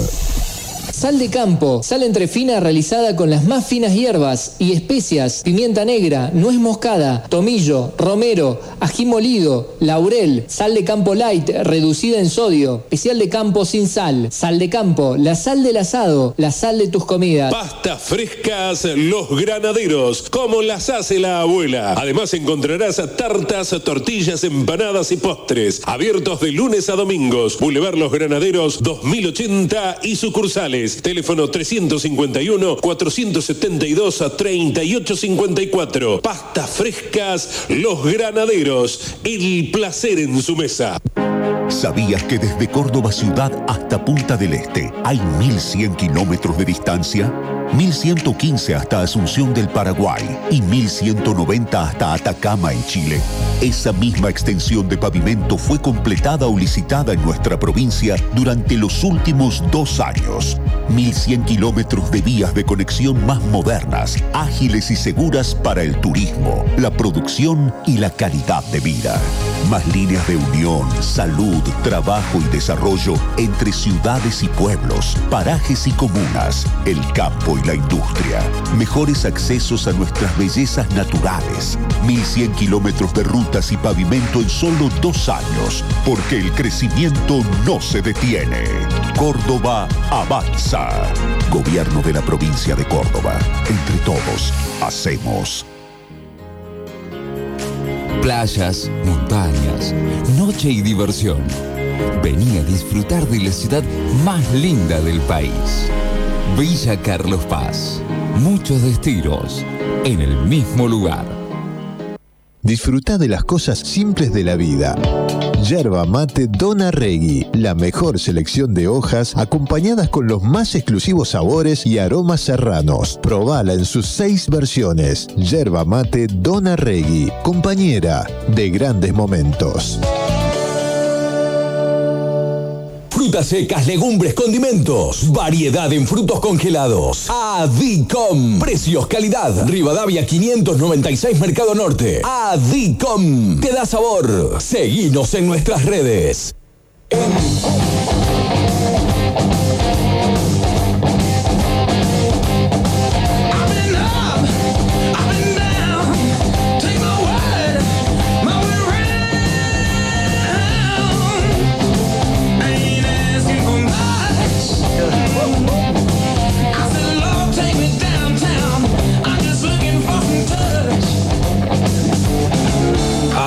Puro rock and roll. Arrancamos esta nueva hora de programa 21.09 de la noche. Seguimos en Radio Presencia 101.1 en este programa hermoso que se llama Centro de la Olla, donde ya hablamos con un campeón del mundo, hablamos con un gran cantante de folclore. Ahora nos vamos a meter de lleno a hacer un pequeño resumen de lo que ha sido el arranque del mundial. Empezó este fin de semana. Ya han pasado tres. Tres jornadas. Tres jornadas. Free Journey. Eh, domingo, que se jugó, bueno, el partido inaugural. La verdad que un partido de bajo vuelo entre Qatar y Ecuador. Me sorprendió el bajo nivel de Qatar, más allá de que, bueno, obviamente un país sin, sin eh, tradición futbolera. Yo creo que nadie esperaba más de Qatar. ¿No? Yo. Yo sí. Yo el único. Bueno, el equipo de Lechuga Alfaro ganó 2 a 0. Bien. Todos como que decían, bueno, le ganó 2 a 0. Era lo que tenía que hacer. Pero después cuando hoy pierde Argentina, decís, tiene más valor, lo, lo de los otros tiene más valor cuando vos no podés cumplir tu objetivo. Por ejemplo, se- eh, Países Bajos, que le ganó 2 a 0 a Senegal, la Senegal de Sadio Mané, que está lesionado. Un triunfazo. Eso fue eh, ya la, la jornada del lunes para completar el grupo A. Después por el grupo B jugó Inglaterra contra Irán. 6 a 2 le ganó los tres leones que los repasamos encaminando Yo en Qatar. el, eh, en el pro de puse. ¿Qué pusiste? ¿Que le ganó a Irán? No, puse 3 a 0, no me esperaba un Ah, 6 bueno, a yo- 2. y yo puse 1 a 0, imagínate. Ay, bien. Sí, porque no, no venía bien Inglaterra, pero le metió 6. Y ahí decís, bueno, lo normal es que le meta 6, como nosotros a Arabia Saudita, sería lo normal. Bueno. Hoy se perdió todo. 6 a 2 ganó Inglaterra. Luego en el segundo partido jugaron Estados Unidos, los soqueros, que le dicen, contra Gales, que le dicen los eh, dragones. ¿Mm? Empataron 1 a 1. Los de Gareth Bale, que metió el gol de penal del empate. Yo no puedo creer estar viendo ¿Qué? Arabia Saudita liderando el grupo C. Y bueno, todo es eh, así la vida. Después, bueno, hoy, ya en la jornada, la tercera jornada, recién arranca, esto tranquilos. Hay tanto exitismo, lo que decía el Si Rana. hasta recién estuviste Pero llorando. no, no contés intimidades. El Rana Valencia decía, hay mucho exitismo, se infla mucho, todo. También las redes sociales, esto es de viejo lo que voy a decir, pero las redes sociales te, le meten una espuma a todo. Se liquida. Bombazo. Todo es bombazo, por ejemplo. Y todo es como, pa, no, y después está todo al revés, todo mal, digamos. Pare- Paremos un poquito. Porque la vida, si no, se va para los extremos, o sea, tranqui, ¿eh? no me hagan calentar. Bueno, después, eh, bueno, Arabia Saudita que nos ganó 2 a 1 hoy a la mañana. Todos madrugamos para ver a la escaloneta. Y el segundo partido jugó México con Polonia, que empataron 0 a 0. Un resultado que nos sirve para poder eh, clasificar y si, si se puede primero, pero bueno, primero clasificar. Después jugó Dinamarca con Túnez, mi Dinamarca. La, sí, Igual. eh, es mi equipo Dinamarca. Varias gente, varias, Varias personas- gente. varias gente, Varias gentes. varias, per- varias personas Sí. dicen que Dinamarca es. ¿En serio? Pero bueno, pero, pero porque yo lo dije primero. No, no. Bueno, para mí es, eh, es la candidata, no a ganar el mundial, pero así se hacer la revelación. Contra Túnez. ¿Mm? A Túnez le dicen los. eh, las, no sé qué, a las águilas del Cartago. Sí, me, me gusta, me, me quedé mucho con los sobrenombres cuando hice Caminando a Qatar. Bueno. Luego, en el cuarto turno de hoy, porque se jugaron cuatro partidos, mañana también se van a jugar cuatro partidos, jugó Francia, que le dicen Les Blues, Son lo, lo- o le, le- le crack. ¿En serio, ¿En serio vas a decir todo? En lo- serio, sí. Y a Australia le dicen los soqueros también. también igual que a Estados Unidos. Pero con un. Yo con creo dos que C. todos nos ilusionamos con el 1-0 de Australia, ¿no? Y sí, porque viste que cuando a uno le va mal, quiere que le vaya mal al otro. El ser humano es Yo así. no dije eso. Pero el ser humano, ¿no- ¿no te pasaba que le iba, te iba mal en una prueba y querías que a, que a- que a tu compañero le vaya mal? Es la verdad. Micaela, confésate. Si a, vos te iba mal, mal ¿no querías que a los otros le vaya mal? Pero yo sabía que no le iba mal porque yo no había estudiado, entonces no puedo aprender. Bueno, pero un pequeño consuelo. Por ejemplo, no sé, cuando gana, eh, pierde, eh, gana talleres, ponele. O, o- o- o gana, o pierde talleres. Vos querés que pierda Belgrano. Porque es un pequeño consuelo, ¿entendés? No, para. Bueno, vos sos de Belgrano. Si pierde pierde talleres, equipo. yo quiero que gane Belgrano. Eh, eh, No, no, no. Si vos sos de Belgrano, Ah, sí, sí. juega tu equipo, pierde. Vos querés que pierda tu eterno rival. Y sí, querés que Sí, pierda. Bueno, es un consuelo. pero- Es un consuelo. Mañana, esta- vos, Eva, ¿qué decís? No, lo- Él está en un cumple, no le... Bueno, no importa. ¿Qué quieren? ¿Qué no, quieren no, les el tema de que, de que cuando nosotros perdimos hoy y después querés que pierdan todos. Y obvio, Francia, que pierdan todos los candidatos. Que todos los candidatos pierdan. Exacto. Eh, y sí, para, que- porque- para llegar todos a igualdad de condiciones. Claro, claro, tal Entonces, cual. si pierden todos los candidatos. candidatos ya, que para mí son candidatos Inglaterra y Francia. Bueno, pero me tocaron eh, rivales inferiores que lograron sobrepasarlos. Pero vos, eh, Ahora, Arabia Saudita te parece... Por eso les digo que lograron sobrepasarlos. Ahora, siempre quiero que pierdan todos los candidatos, cosa de que lleguen eh, ajustados a disputar Sí, en la, sí. en la última fecha con las obli- con obligaciones. Esas obligaciones por ahí te pueden dejar afuera. Sí, ya le pasó a España, ya le pasó a Francia, ya le pasó a, un a Alemania. Totalmente. Y jugar con la obligación Aparte te desgasta Muchas veces te mucho juega. más físicamente y mentalmente. Más allá Mentalmente. de que pases, te desgasta. No lo mismo poner a los suplentes del tercer partido, que le ha pasado a, a Argentina cuando ha ganado los, los primeros dos. Ponen, eh, ro- rotan un poco los jugadores y los hace llegar más frescos.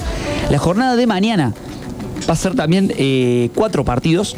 Los ojos como dos huevos te quedan de tantos partidos.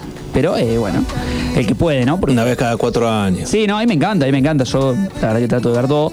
De ni hablemos, A sí. las 7 de la ma- ¿Qué? Tira No, una- dele, dele, dele, siga. una pala y sale corriendo. ¿Qué dijo de Epa, no, Ah, no, de laburar. no. bueno, yo trabajo Dale con lo- desde la computadora de mi casa. Lea, lea, Bueno, los lea. Marruecos contra Croacia van a jugar a las 7 de la mañana. Eh, se toma un mate con un criollo. Ey, yo vi gente haciendo asado a las, a las, a las cinco y media de la mañana, estaban prendiendo el fuego para un poco. Qué loco estamos. Qué loco estamos. Nos merecemos todo. Yo me levanté Lo 10 peor. minutos antes del partido. Sí, tal cual. Le- después a las 10 de la mañana va a estar jugando Alemania.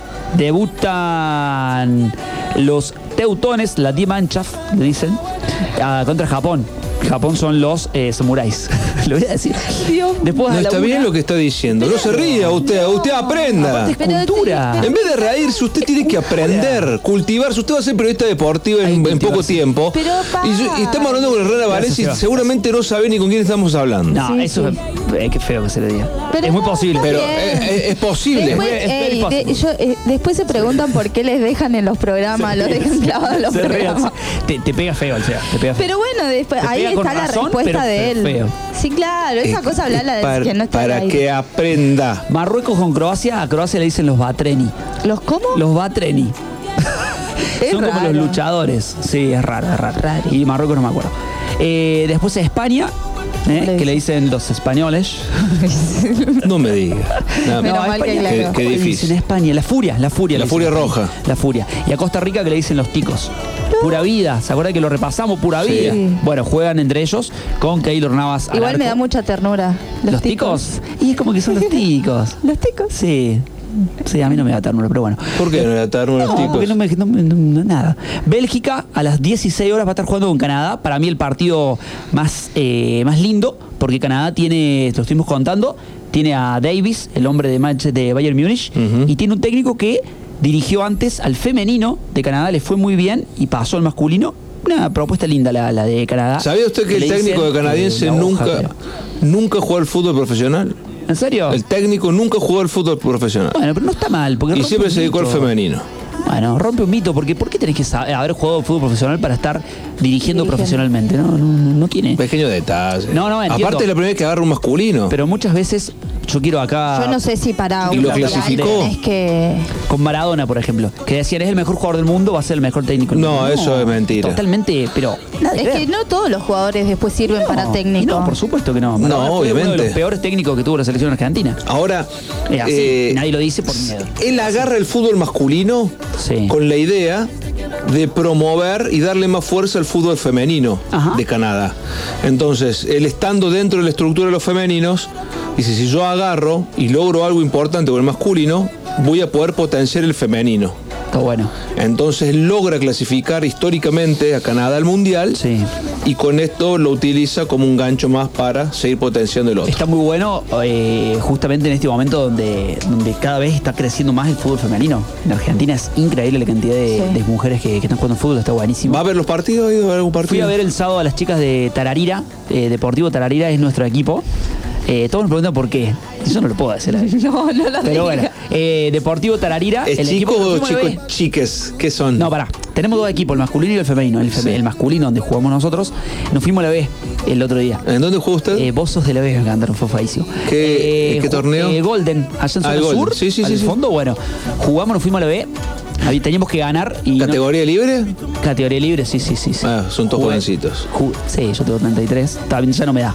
Pero bueno, eh, claramente. ¿De ya qué tenemos juega que- usted? de- soy cuatro, lateral toda mi vida.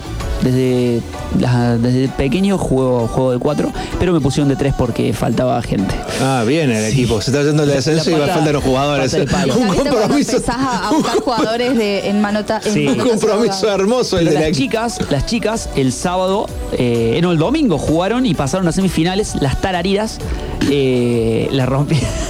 ¿No te gusta el nombre? La Es de, es, de, es de siete el fútbol femenino, ¿no? Sí, el es de siete. Jugaron muy bien, pasaron por penales. ¿Sabes un detalle? No se patearon penales comunes, sino el penal australiano se pateó. El que venía de la El carrera. que vas que con la carrera haces como un mano a mano contra la Sí. arquera. Fue muy medio raro. Fue medio como bizarro. No, no, no me, no me, no me Bizarro terminó- porque no lo vemos siempre. Sí, pero no me, no me- no me terminó de gustar. El, el tema es que ganaron, pasaron a las semifinales, fuimos a hacerle el aguante, estaba muy frío el domingo, pero le fuimos a hacer el aguante. Así que un saludo para, para las chicas del Tara que, que siguen adelante. Nosotros ya nos fuimos la vez. Ya está, te fuiste. Sí, bueno, volviendo, volviendo al Mundial, Bélgica va a estar jugando con Canadá, esto que decíamos a las 16 horas, a Bélgica, creo que le decían los Diablos Rojos. Sí, creo que los Diablos Rojos. ¿Y a Canadá? Canadá, los eh, Les Rouges, los rojos. Les Rouges en francés, porque hay mucho francés. en Era una Canadá. colonia francesa. Es una colonia, colonia francesa. Les Rouges. Viste que el fútbol y el mundial particularmente es cultura. Obvio. Y, y Yo Seba no voy a acotar más nada, no voy a decir más nada. Sí, lo entiende por las dudas uno. que, que, que me digas. Después el jueves, por ejemplo, está jugando Suiza con Camerún. A Suiza le dicen los chocolateros. Sí. y No por- me digas. Sí, por el chocolate. Y le podrían decir los relojeros. Ah. Sí. Claro. A Camerún, los. eh, no me acuerdo. No, no, no voy a inventar. No, voy a No inventar. digas nada. A Uruguay. A Uruguay le dicen la celeste o los charrúas. ¿eh? Que va a jugar contra Corea del Sur. Debuta a la Uruguay, que para mí va a llegar muy lejos Uruguay también. Corea del Sur le dicen los, los tigres. Los tigres, sí, los tigres. A Portugal, que debuta también con Cristiano Ronaldo a las 13 horas contra Ghana. A Portugal le, le dicen los lusos. Pero no, no me acuerdo si ¿Hay conflicto o no hay conflicto en Portugal? Y viste que de Ronaldo. ¿Le rompieron, le con- rompieron el contrato Sí. hoy? le conté, Ro- Ronaldo no es más jugador del Manchester United. United. ¿Y ahora? Y ahora no es más. Dicen No, no. que lo quiere Boca. Viste que todo lo quiere No, Boca. si Boca quiere Viene todo. Boca, viene Boca, viene Boca. Después no viene nadie. Después no viene nadie, pero bueno. Cavani, Ronaldo, Boca para la temporada que viene con Riquelme eh, tomando mate en el del palco. Y después juega Brasil con Serbia. Brasil. No me dijiste con quién juega Portugal. Ah, Portugal juega con Ghana. Portugal gana. Ya está ese resultado. Así que para el PRODE le lo podés pegar. ¿eh? Sí, no sé qué puse. Portugal gana y pone que gana. Y luego a las 16 horas va a estar jugando Brasil, el Scratch. A Brasil le dicen de tres formas. El Scratch, que es como el- los, super, los superhéroes. eh, la canariña, La la canariña. canariña y la verde amarela. Son los tres que le dicen a Brasil. ¿Mm? Siempre es candidato Brasil. Siempre es candidato. Siempre es candidato. Contra Serbia. A Serbia, ah, me mataste. No me acuerdo. Serbia no me acuerdo. De todos los que dijiste, ¿quién te parece que es otro candidato además de Brasil? No, Seba para vos, ¿qui- ¿quién? Yo me parece que Seba tiene más. eh, más, más longevidad, por no decirle. Sí, pero los, los que juegan ahora son pibes de 20 años, 22. Sí, no, ¿eh? para mí Brasil es, es una es, la, es la candidata. Brasil, Alemania, Inglaterra, Francia son los candidatos Sí, siempre. Brasil- Argentina, si logra pasar el, el cimbronazo, es candidata. Sí, sí, pero yo creo que Brasil es, es la gran candidata, Argentina No tuve la suerte de ver el partido hoy de México. y no Bélgica, cómo- Bélgica para mí. No también. pasa nada. No, no, no, no. No, no, un desastre. Jugó, jugó bien, mejor, mejor México que Polonia. Sí, jugó mejor. Polonia me sorprendió. Es un. Consuelo. Le agarró un penal encima a Polonia, ¿Es atajó un el arquero. consuelo? Un penal mal cobrado, un penal inventado, Bueno, o estas ah, cosas del bar. No vamos a decir nada del penal que le dieron a Argentina. sí, igual, otra cosa. Qué vergüenza. Y eso que hay bar. Y ha, habido, ha habido penales peores que no han cobrado. El no que le cobran a. Lewandowski hoy es un penal también. inventadísimo. Pero el de hoy para mí fue una vergüenza. O sea, imagínate que te lo cobran en contra. Sí, Y te querés morir. del mundial. Y sí. Se arma, pero. un- Y, si te- y la forma que te abren los a goles mí me también. hace ruido el que no, no, no quieran mostrar los audios del bar. ¿Por qué? ¿Para qué quieres escuchar el dolor? Es que- Y es que- uno quiere saber pa- qué es lo que te están cobrando, porque... Pero si sabes lo que te están cobrando offside porque estaba adelantado. Bueno, sí, pero ponele en el penal que se dijo, ponele. ¿Qué es lo que vio él? Lindo ah, tema, bueno, no eh. se puede Lindo saber todo. tema, eh. No se puede saber todo. Lindo tema. Lindo tema, sí. Eh, no, Ya a realmente. vamos a ver. Yo lo que digo es que bajemos un poco la espuma. Que ojalá esto sirva también para. ¿Perdón? Ya la empieza a cancherear, ¿viste? Ya está. Sí, ya, está- ya empieza a tirar. Ya está. Sí, sí, recién no sabía ni, ni cómo iba la pausa, ahora empieza a tirar soniditos. Eh, O subir el volumen. Se aprende rápido. No, bueno, lo, lo cierto es que Argentina va a estar jugando el próximo sábado, 16 horas. Mucho humo de asado, va a haber. ¿eh? Carumo de asado. Carumo los martes. Sí, jugamos la final a las 11, así que también vamos a jugar y me. ¿Qué final? ¿De qué? De fútbol, jugamos la final. Torneo de ¿Vos abogados. jugás al fútbol? ¿Torneo de de qué? abogado. Sí, ¿Por qué torneo de al abogados. vos ¿Estoy invitado? Ah, porque digo... Es como el, es como el crack. Llegamos a la invítame final. porque- Ganamos 2-1 el semifinal el sábado. ¿En serio? Sí, ¿Fútbol señor. 7? 11. 11. Claro, ¿Te obvio. para fútbol, no? No, no. ¿Cómo? Me sobra. ¿De qué jugás vos? De 8. ¡Ah, la, la! Están jugando allá. Todo el carril derecho. Bueno, podremos eh, jugar, somos complementarios. Eh, están jugando allá en las canchas del fondo. ¿Cómo se llama la cancha? De- el, el coso de abogado del campeonato. El predio, ahí Sí, en. en zona norte. Maxi C. No, no, no. Ese es, el- la, la ca- es una cancha del club del Colegio de Abogados. Ah. Pero aparte hay un predio en la zona sur, cerca de Villa Libertador, entre la Ajá. entre Armada Argentina y Vélez Arfield. Un predio que se juega. Mira.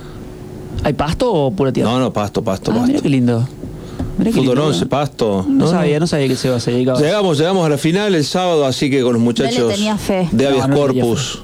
Y Vos te fuiste a la B y él va a Mira, jugar una final. vos sabés que es muy raro lo nuestro porque es un equipo que se formó este año. Arrancamos este año con un más 35, entrando en un más 35 porque el más 40 no estaba formado todavía. Y no fue muy mal. Ganamos un solo partido. Claro, porque estaban. Se Y- hacer los pendejos. No, no. La idea nuestra era jugar el más 40, más 45, depende cómo se armara el campeonato, pero no, no se logró formar. Entonces dijeron, entren en el más 35, por lo menos seis meses, ya, Bueno. que, ya que armaron el equipo, ya que están, jueguen ahí, se van preparando y a mitad de año arrancamos con el, Por eso, pero no dio maxi. físicamente, claramente. No, no, obviamente que no. 25 lo pasaron por arriba. No, no, es que había pibes de 30 años. Claro, claro. contra nosotros que está Yo arriba de los empezar a- 40, 42, promedio de edad nuestro 42 para arriba, todos. Claro. Sí, yo- yo- Entonces, eh, 10 años de diferencia, 12 años de diferencia es una locura.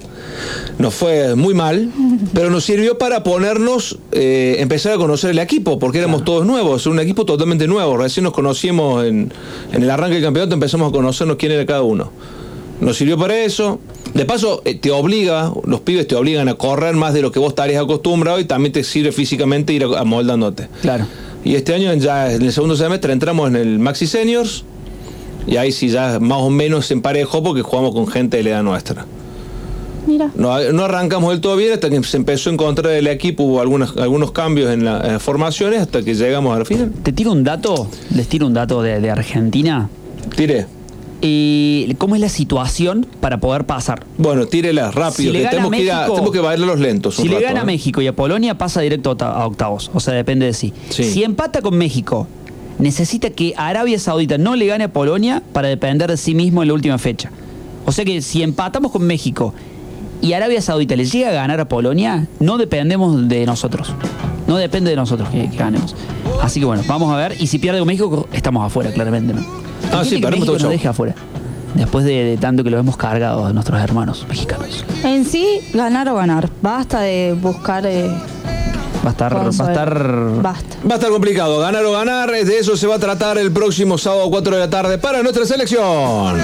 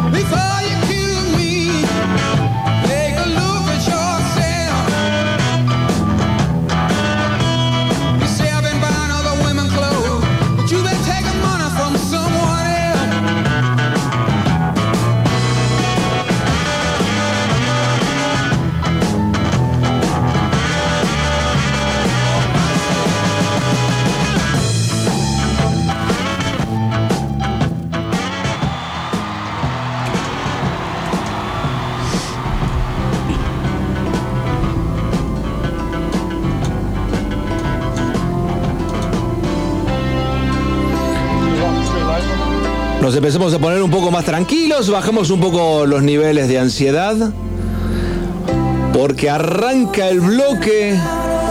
¡Que vuelvan los lentos! Vamos, carajo. Que vuelvan los lentos, desaparecidos porque la juventud de hoy no sabe de qué se trata, no saben bailar, no saben de qué se trata este tipo de música. Y es por eso que este bloque, a partir de la semana pasada que arrancamos, No, sí. que vuelvan los lentos. ¿Qué vamos a hacer? Vamos a poner un tema y vamos a contarles de qué se trata la letra.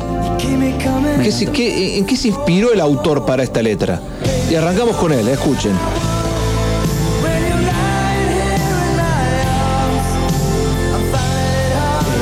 Estoy muy sensible y esta música me emociona. ¿Qué tema, eh? Brian, Brian Adams. Cielo. ¡Wow! ¡Qué tema! ¿Quieres saber quién es? Cuéntenos, ¿quién es Brian Adams? Guitarrista, cantante, compositor, fotógrafo y filántropo canadiense. Mira.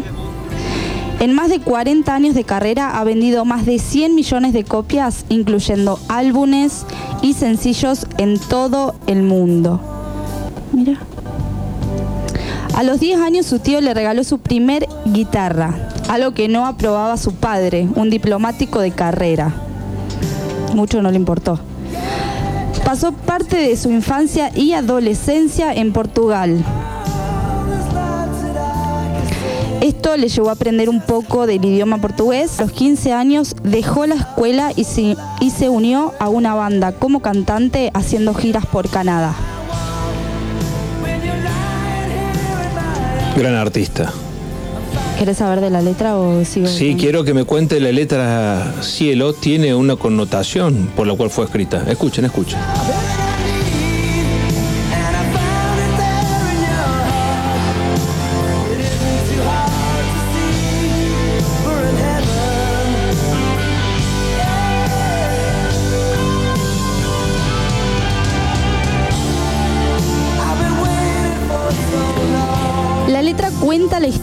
La historia sobre un desesperado amor en el cual se presenta en la letra como una prisión, donde la pregunta es, ¿dónde está el cielo?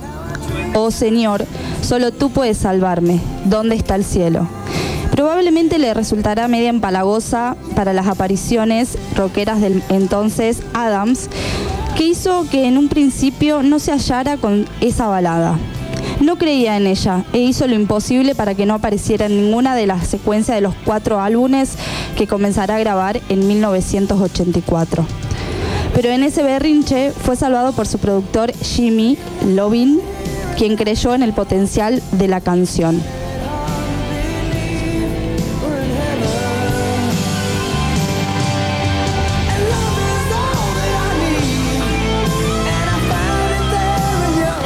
Arrancamos esta hermosa noche de que vuelan los lentos con esta canción, este tema, este mazo para ¿Por qué dice que no? No, no, no, porque no la conocía. Para una noche de lluvia.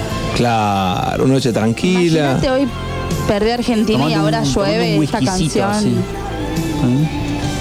Usted escuche La- lo veo muy depresivo, me asusta. cómo sigue esta hermosa noche de que vuelan los lentos.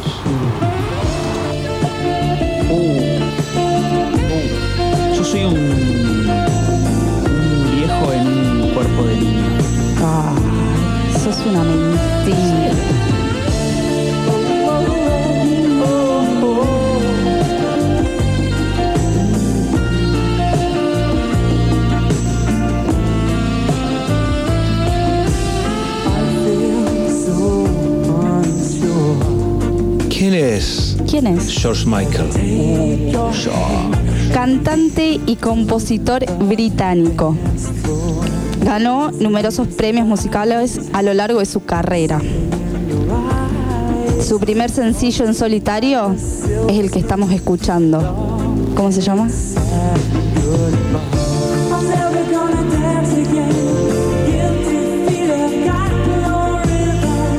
Carlos Whisper.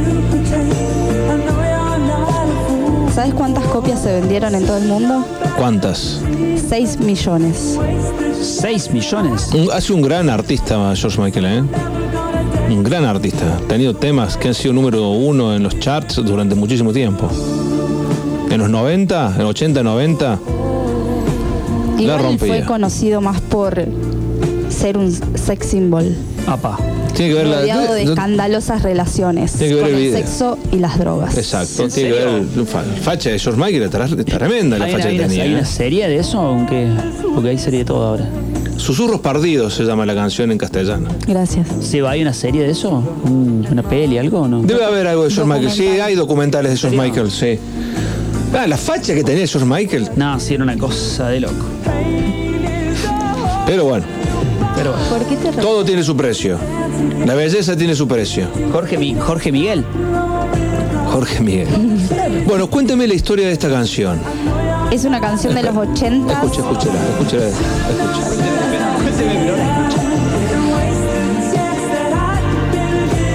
A la facha.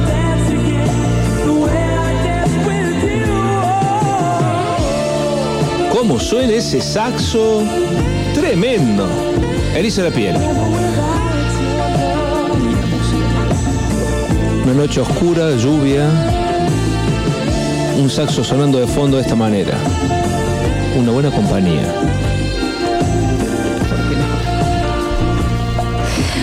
¿Puedo, puedo? Cuéntame la historia de esta canción. ¿De qué trata este tema? ¿Me vas a dejar hablar? Sí, ahora arranque. enojada, ¿qué le pasa? Es una canción de los 80 sobre un amor perdido. En la letra, el narrador cantante lamenta la pérdida de su relación con su pareja. La relación en cuestión llegó a su fin después de que tuvo una aventura con otra mujer. Su traición lo deja con el corazón roto, solo y lleno de arrepentimiento. ¿Puedo hacer un comentario o lo hago después? No, no. Hágalo, hágalo, hágalo. Todos iguales. Todos Y iguales. todes, diga en su defecto. Claro, no, no, no, el género ahí se te. No, En no me gustan general- todes, pero son- esto no difiere de sexo. En general, el narrador lamenta profundamente haber traicionado a esa persona especial en su vida. Sin embargo, obviamente, es demasiado tarde. Ella se ha ido dejándolo solo y triste. ¿Con quién voy a bailar ahora? Se pregunta mientras se revuelca en el arrepentimiento, la tristeza y la soledad. Tarde, tarde. Tarde. Tarde.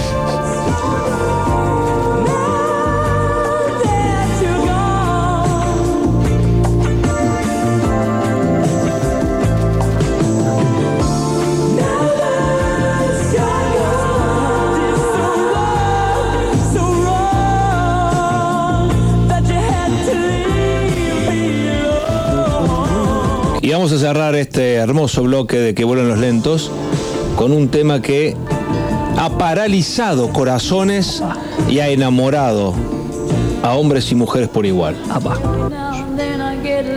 Ese sí es bueno. Me cansaron mis padres. Tan 80 que duele. Bonnie Tyler. Eclipse total del corazón. Otra historia de desamor, me parece, si no mal no recuerdo. ¿Querés que te diga quién es ella? Cuéntenos, y sí, quiero saber quién es. Es que quiero saber quién es Bonnie Tyler. Cuéntenos. Cantante galesa, compositora, empresaria y filántropa activa. Ajá. Ajá, bien. Siga. No, pensé que ibas a poner más fuerte porque. Ah, ahí va. Es radio en vivo, señores. Y nos falló el. Saludo Martín Frosasco, que gracias por su colaboración estos últimos Gracias dos semanas. por nada. Gracias por nada, Martín Frosasco. este tema es para vos. Eclipse total del corazón. Bonnie Tyler. Mire cómo, cómo empieza a subir de a poquito, ¿eh? De a poquito empieza a subir. Ahí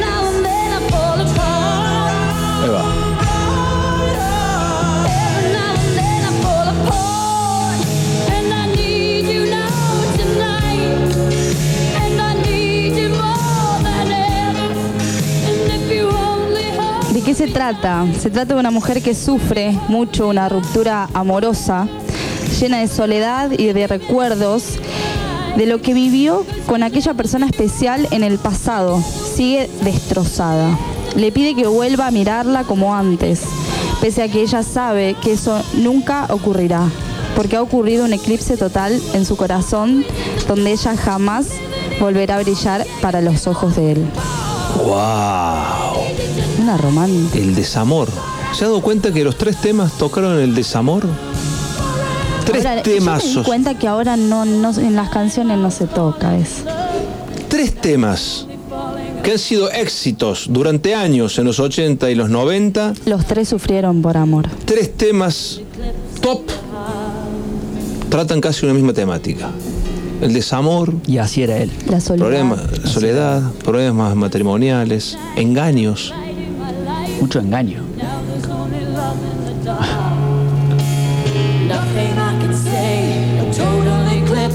Esta está reversionada en castellano, es muy buena. Hay muchos que le han hecho esta canción. Debe ser una de las canciones Más hechas.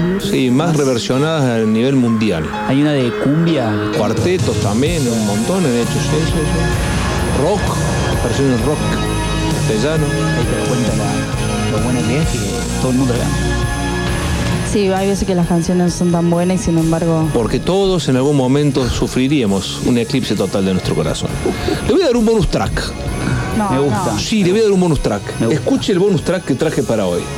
Pero porque estamos en clima y amerita. Le va a gustar, ¿eh? Yo le aseguro que le va a gustar. Escuche tranquilo. Preste atención. Se va Bonnie Tyler. Entran ellos. Hace poco estuvieron en Argentina. Muy poco. Volvieron después de mucho tiempo. Coldplay. Llenaron el estadio. Agotaron las entradas un año antes. Mi amigo Fui, fue. ¿eh? Yo fui. Y el señor Axel Rose, No junto con Guns N' Roses, Oh, mi papá se volvió. cantaban Lluvia de Noviembre. Le voy a dar tiempo para que busque la historia de Guns N' Roses y de esta canción. Tengo miedo de defraudar a mi padre. Porque este tema tiene una particularidad contada por los mismos protagonistas. Nunca supieron por qué la escribieron Ah, mira. a, esta- a la letra de esta canción. Surgió, se hizo, pero nunca encontraron el significado y el motivo por el cual lo hicieron. Es más, ni siquiera el video coincide con la idea general del tema. Y fue, y sigue siendo al día de hoy, uno de los mejores, una de las mejores baladas de la historia del rock. Lo escuchemos a ellos. 10 minutos por esta canción, ¿eh? Terrible. Tiene un- una apertura musical.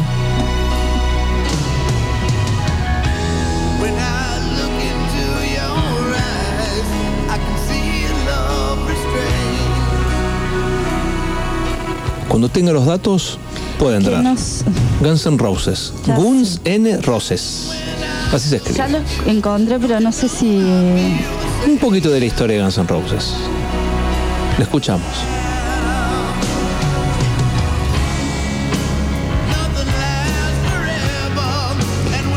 Corregime si, si me equivoco. Por favor.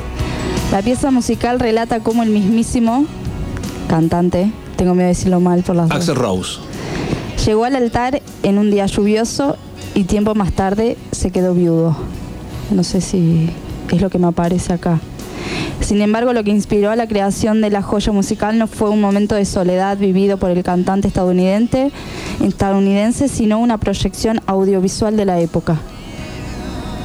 No sé, ¿me puede decir si voy bien, voy Sí, mal? vaya, vaya, siga, siga, siga. Siga que la gente le encanta como usted está contando la historia. Las Dice mis hijas que si cu- cuando tengan sueño lo van a llamar para que les cuente un cuento. ¿Por qué sos así? No, después se pre- ya, ya vamos a hablar. Sigamos, sigamos. Las últimas palabras de la mujer hacia el músico fueron: No puedo vivir contigo y no puedo vivir sin ti. With or without you. Como YouTube. Esa es la historia. Esa es la historia cortita. Y ante la escena de encontrar el cuerpo de su novia con un disparo en la cabeza, el músico intentó quitarse la vida, pero el arma ya no tenía balas. wow. Qué, historia triste. Eso tengo. Eso tiene. ¿Y algo de Guns N' Roses? Cuéntanos algo de la banda Guns N' Roses. Si quieren lo llamamos a mi papá y. ¿No? Debe estar, su papá debe estar en este momento apretando. No. No, bueno. Qué fuerte. Ya empezamos a tocar temas. Y que no, yo es no que seguramente debe estar aprovechando el momento. Claro. Estos temas incitan a la violencia. Sin en filtro. horario de que están los niños, ¿no? Sin filtro. Sin filtro.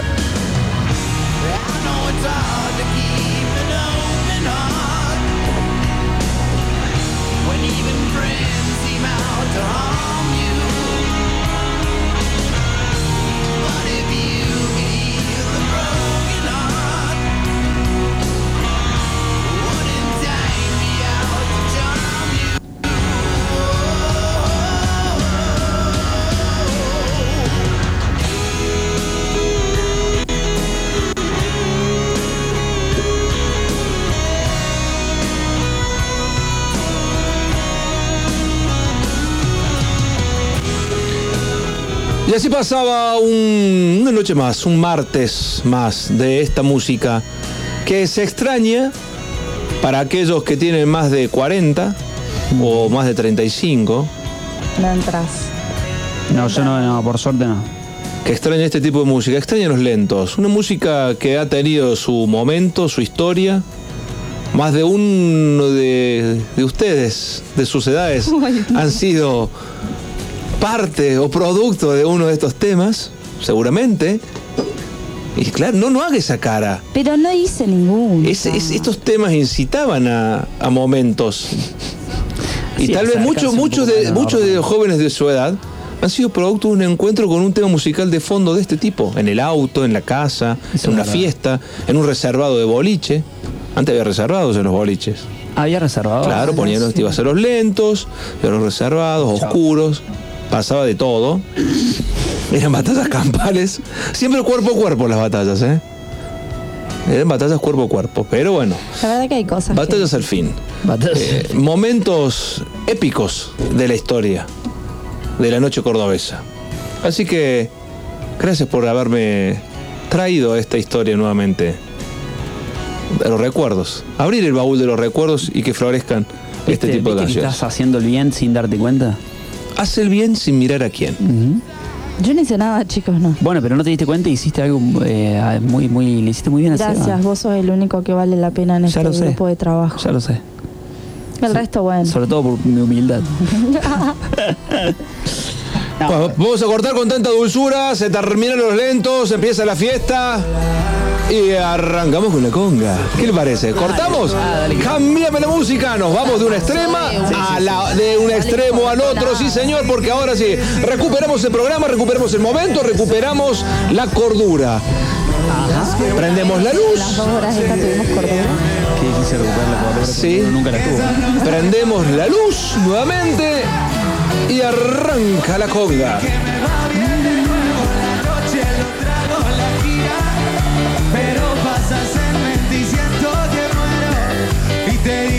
Va, ¿le gusta la conga? Sí. Pablito Tamañini, un amigo, un amigo de la casa, Pablito Tamañini. También me gusta. Sí, le- Ah, no es, la pregunta. es un amigo de la también. casa. Me gusta, me gusta que te guste. Está cromado, Pablito Tamañini. Tiene la edad nuestra y está cromado. ¿En serio? ¿No es? Cuatro. Uy, sí, sí, tiene 46 años. No parece. No, Sí, no sí. puede tener. ¿En serio? Sí, está cromado. Por eso digo que está cromado. ¿En serio? Che, yo pensé que tenía menos. No tiene 46 años. Seis hijos. Nah, ¿en serio? Oh, bueno, no me cree nada usted. Seis hijos. Seis hijos tiene. Nació papá hace un año ¿Y de eso su que última hija. las tele ahora? Y bueno, pero es, es de campo, es de Río Segundo. Así que. Mis papás también son de campo y tuvieron dos nomás. Y se ve que les cortaron la luz. Le cortaron la inspiración. Le cortaron los lentos, como hicimos nosotros con la conga. Estamos llegando al final, final de nuestro programa del día de hoy, después de una linda charla futbolera, un poco de música, un poco de todo, para variar, para no romper con los esquemas que tenemos martes a martes aquí en Radio Presencia, en esto que estamos llamando Centro a la Olla. pasaría. Eres yo lo que quería. ¿Sabías que desde Córdoba ciudad hasta Punta del Este hay 1100 kilómetros de distancia? 1115 hasta Asunción del Paraguay y 1190 hasta Atacama en Chile. Esa misma extensión de pavimento fue completada o licitada en nuestra provincia durante los últimos dos años. 1100 kilómetros de vías de conexión más modernas, ágiles y seguras para el turismo, la producción y la calidad de vida. Más líneas de unión, salud, trabajo y desarrollo entre ciudades y pueblos, parajes y comunas, el campo y la industria. Mejores accesos a nuestras bellezas naturales. 1100 kilómetros de rutas y pavimento en solo dos años, porque el crecimiento no se detiene. Córdoba avanza. Gobierno de la provincia de Córdoba. Entre todos, hacemos.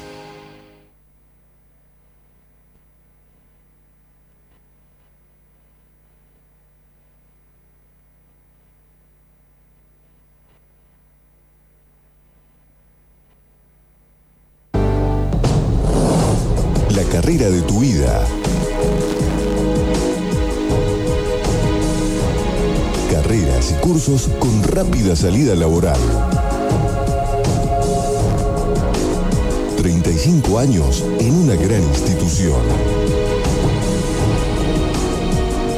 Mariano Moreno, vos podés. El Sindicato de Luz y Fuerza de Córdoba rechaza la utilización del patrimonio de EPEC para emprendimientos inmobiliarios. Defendamos una EPEC estatal e integrada con sentido social. Frente al vaciamiento y las tercerizaciones decimos, la EPEC es de los cordobeses. Frente al ataque a nuestras conquistas sindicales decimos, el convenio de Luz y Fuerza está vigente y no se toca.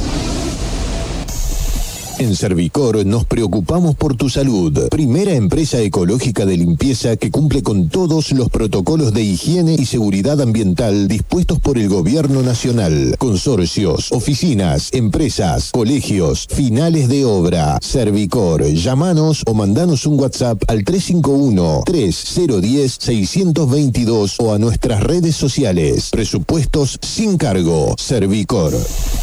Sal de campo, sal entre fina realizada con las más finas hierbas y especias, pimienta negra, nuez moscada, tomillo, romero, ají molido, laurel, sal de campo light reducida en sodio, especial de campo sin sal, sal de campo, la sal del asado, la sal de tus comidas. Pastas frescas Los Granaderos, como las hace la abuela. Además encontrarás tartas, tortillas, empanadas y postres. Abiertos de lunes a domingos. Boulevard Los Granaderos 2080 y sucursales. Teléfono 351-472 a 3854. Pastas frescas Los Granaderos. El placer en su mesa. Playas, montañas, noche y diversión. Vení a disfrutar de la ciudad más linda del país. Villa Carlos Paz. Muchos destinos en el mismo lugar. ¿Qué cuando dicen po? ¿Por qué cuando dice que no lo escuché? Últimos minutos de Centro Lados de Radio de este día martes por Presencia 101.1. Me encanta agarrarlos infragante. Pop, en las redes sociales dice pop y no sé qué es. Ah, no, pop. POV, corta. Ah, no, yo te decía TBT, pero no, no. Ah, POV, corta. No sé, no sé como yo soy más longevo. Es que yo no, tampoco sé. Sí, bueno, creo que. Hablando de longevos, cuénteme sobre la historia del seleccionado argentino de fútbol en los mundiales. Bueno, vamos a repasar eh, brevemente los últimos debuts de Argentina en mundiales y cómo le ha ido, ¿no? Porque la verdad que con esta eh, derrota inesperada, por ahí se empezó a abrir los, los se empezaron a abrir los libros del pasado para ver, che, A ver si empezamos ¿cómo nos antes, fue? más. Claro. El consuelo, buscar el consuelo. Claro, repasando por ejemplo el Mundial 2002, que es uno de los Ay, no me que se ha hecho mucho paralelismo con este. No, y anteriormente a- al resultado de hoy y más con el resultado de hoy. Pero lo cierto es que yo estaba, estaba haciendo uso de mi memoria y recuerdo que en ese mundial le ganamos a Nigeria en el debut de Argentina con gol de el Bati tras un centro, me acuerdo un córner que el Bati cabecea y le empezamos ganando a Nigeria 1 a 0. Luego em, eh, perderíamos con Inglaterra el segundo partido y terminaríamos empatando Claro, termina- eh, gol de Beckham de penal. Termina- terminaríamos empatando contra Suecia. 1 a 1. 1 a 1. Y eh, bueno, nos quedaríamos afuera. Raro que con cuatro puntos nos quedamos afuera. Fue muy, muy raro eso en el Mundial 2002 también, porque sacando cuatro puntos nos terminamos quedando afuera. Algo que eh, puede pasar la selección, ojalá que no, pero puede ser. Después en 2006 arrancamos ganándole a, mm, eh, a Costa de Marfil 2 a 1. A Costa de Marfil de, de Drogba le ganamos 2 a 1. Eh, también un debut bueno de los eh, seleccionado de Peckerman. Luego le terminaríamos metiendo 6 a Serbia y Montenegro y eh, le ganamos a Holanda el último, así que pasamos bien. 2006. 2010 debutamos con eh, el Mundial del Diego, del Diego en el banco. Le ganamos a Nigeria, nuevamente 1 a 0 con gol de Heinze, el gringo Heinze, de córner, un cabezazo fu- furioso del gringo Heinze. Le terminamos ganando. Luego, eh, bueno, terminamos perdiendo con, con Alemania en, cuartos de final en ese Mundial. Un Mundial que había también mucha ilusión, pero bueno. Luego en 2014, que fue en Brasil, le ganamos 1 a 0 a Bosnia y Herzegovina, la de Edin Seco. Le ganamos 1 a 0, también sufriendo muchísimo. Eh, terminamos, te- terminamos ganando, pero bueno, no, no arrancó bien tampoco la, la selección de Isabela, pero, pero siempre es importante, a ver, es feo que lo diga hoy, ¿no? Pero arrancar ganando está muy bueno porque justamente eh, ya empezás como a manejarlo vos a las cosas. En cambio ahora como que sentís que ya... Empezás a manejar el grupo. Claro, sentís ahora que no está tan, tan a tu... A, a tu No a tu- a depende de tus vos manos, solamente. Claro. Entonces, bueno, eso pasó en 2014. Luego, bueno, perderíamos la, la final con Alemania. con Alemania, pero no tuvo un buen arranque la selección en ese, en ese mundial. Y luego fue el 2018, que fue el peor mundial de Argentina de los últimos 10 mundiales, donde empatamos con Islandia, que Messi cierra el penal. El gol del Kun Agüero para el 1-1. Terminaríamos empatando contra Islandia, lo que pensamos que era uno de los peores debuts de Argentina en mundiales, que lo eran hasta ese, hasta ese momento. Y bueno, y lo de hoy, que eh, bueno, en ese mundial quedamos afuera contra Francia en octavos. Perdimos 4-3 y hoy eh, fue uno de los, eh, de, uno de los peores arranques de Argentina. Podríamos haber dejado afuera el campeón del mundo ese, ese partido. ¿no? Claro, tal cual. Pero bueno, era una, era, era una murga. La, El único equipo que le hizo tres 2018. goles. Sí, pero no, no, no jugamos a nada. Y en este mundial, eh, bueno, en este mundial eh, fue uno de los peores arranques de Argentina. Lo que contaba Rana Valencia tiene, es cierto que en, en el 78 arrancamos perdiendo con Italia, luego seguimos ganando. Yo creo que hoy más que nunca eh, se va a hacer foco en la parte mental. La parte mental va a ser clave porque el juego no lo puedes perder de un, de un día para el otro. Digamos, no salió en este partido, ok. ¿Viene jugando bien la selección? Sí. Entonces va a ser la parte mental, la fortaleza de eh, poder seguir tratando de hacer ese juego, más allá de que por ahí no salga. El Tata Martino con México va a ser muy jodido porque lo sabe, es muy bicho el Tata Martino y nos va a jugar a nuestra desesperación. Entonces Argentina va a tener que estar muy bien desde lo mental y desde ahí, cuando empieza a estar bien desde lo mental, va a empezar a fluir el nivel futbolístico. Toma, sacala a bailar. El Seba sigue con. Qué gran análisis que hizo, ¿no? Sí, sí, no, lo estaba escuchando atentamente. Me parece muy bien. Gracias. Quiero aprovechar esos últimos minutos de programa para felicitar a dos equipos. Gracias. Ah, El Racing Cordobés por haber ascendido a la Primera Nacional Y a Instituto. después de ganar la final por penales, partido durísimo, difícil. Podría haberlo ganado en los 90, como también podría haberlo perdido. Los penales hicieron justicia de lo que fue el desarrollo del partido. Y el Instituto Atlético Central Córdoba, que el sábado a la noche, después de una final a dientes apretados y con muchísimas controversias, los dos partidos dejaron mucho que decir, las dos finales, tanto del a los dos locales. Sí. A estudiantes en su cancha, con algunos beneficios arbitrales, que después, a la hora de ver el vaso, el vaso medio lleno o medio vacío, depende cómo lo estés mirando, te jugó a favor o te jugó en contra. Para, yo estuve en la cancha eh, y la verdad que, bueno, también felicitar a los hinchas de Gloria que sufrieron. Ay, por Dios, lo que sufría esa gente. Me, me daba, viste, cuando te da la pena, por lo- no pueden estar sufriendo tanto. Pero la realidad es que Instituto no jugó bien. Eh, No, jugó, no estuvo a la altura de la final, no, Instituto. No, para ¿eh? nada. Estudiantes de Casero jugó con eso también. Eh, y el, el Espinosa, que siempre es un árbitro que se intenta ser protagonista él, increíblemente, Sí, no lo puedo pero creer. yo es lo que no entiendo. Tiene Pero- problemas en primera y... lo Pero tengo que decir que de las tres o cuatro jugadas que, que fueron más de polémica, la expulsión no es para Roja. Se, la primera. La primera es un choque en el cual. Fue no muy tiene- fuerte. Pero no tiene mala intención. Mm, No sé. No, no. eh, en el No sé por qué ese jugador lo habían expulsado en la, en la semifinal por una falta similar. Sí, había- para mí no fue para Roja, pero es discutible tampoco. Es que- discutible. Tampoco le, roba o por ese lado. Sí, es una final gol- y se juega de otra El gol que dicen que es en offside es muy fino. Para mí, en la velocidad, vos estás en la cancha, en la velocidad que se juega, pero no hay chances de Sí, ver pero si si fue offside estuviera el no. bar... Bueno, con VAR sí, pero no. No, bueno, ahora con VAR más de uno va a sumar menos de lo que sumó en, en la, en, la, en bueno, la B nacio- en la B Nacional, más de uno no, no hubiese sumado puntos. Eh, Riestra, digo, eh, Barraca Central. Riestra porque es el otro. Eh, y el tema del, eh, de la adición. A mí me, me llamó mucho la de que, que es lo que menos se habló. Adicionaron cinco minutos y el partido estuvo parado por las bengalas. Sí. Solo por las bengalas estuvo Creo parado siete minutos. Siete, Solo ah, por las diez, bengalas. Y después los cambios. La cantidad de veces que Espinosa se puso a discutir con la gente, con, con los, con los bancos Tenía dos hombres más, instituto ya. Cinco minutos adicionaron. Yo tenía dos minutos. No, bueno, pero fue. Tenía dos hombres más. Todos los, los hinchas, los Partido. mismos hinchas de instituto decían como. "Nah, no, no, no. Ya está. Queremos, queremos ganar bien. Ya no, está. pero queremos ganar bien. Y bueno, po- eh, la campaña que hizo Instituto Tampoco amerita, amerita nadie, el ¿no? ascenso. ¿eh? Obvio, no, no, no. La campaña de Instituto amerita el ascenso. No va- el tema es que el último partido termina manchado por un montón de situaciones. Pero lo mereció la gloria. Que no, no, no, Sí, no, creo no que- hacen a lo que fue la campaña. Yo creo que no se tienen que cerrar en eso, se tienen que cerrar en cómo jugó Instituto todo el año. Por eso mismo. Del resto podía pasar como no. Y como no nos vamos a encerrar, nos vamos. Para no encerrarnos, nos vamos. ¿Le parece bien? 10 de la noche.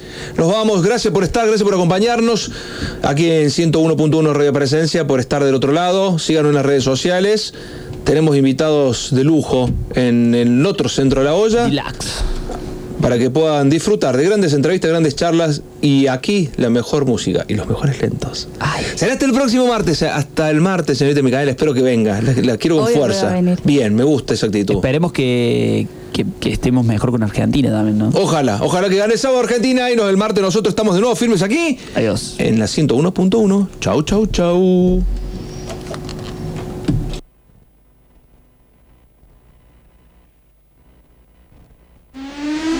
Con los mails falsos. Los mails falsos buscan que hagas una acción con determinada urgencia. Por ejemplo, que hagas clic en un link que te lleve a un sitio web engañoso, completar un formulario o llevarte a un sitio web parecido al home banking para que ahí ingreses tus datos de seguridad. No lo hagas. Bancor nunca te va a pedir estos datos por ningún canal. Recuerda que las únicas maneras de ingresar a Bancon son a través de la página web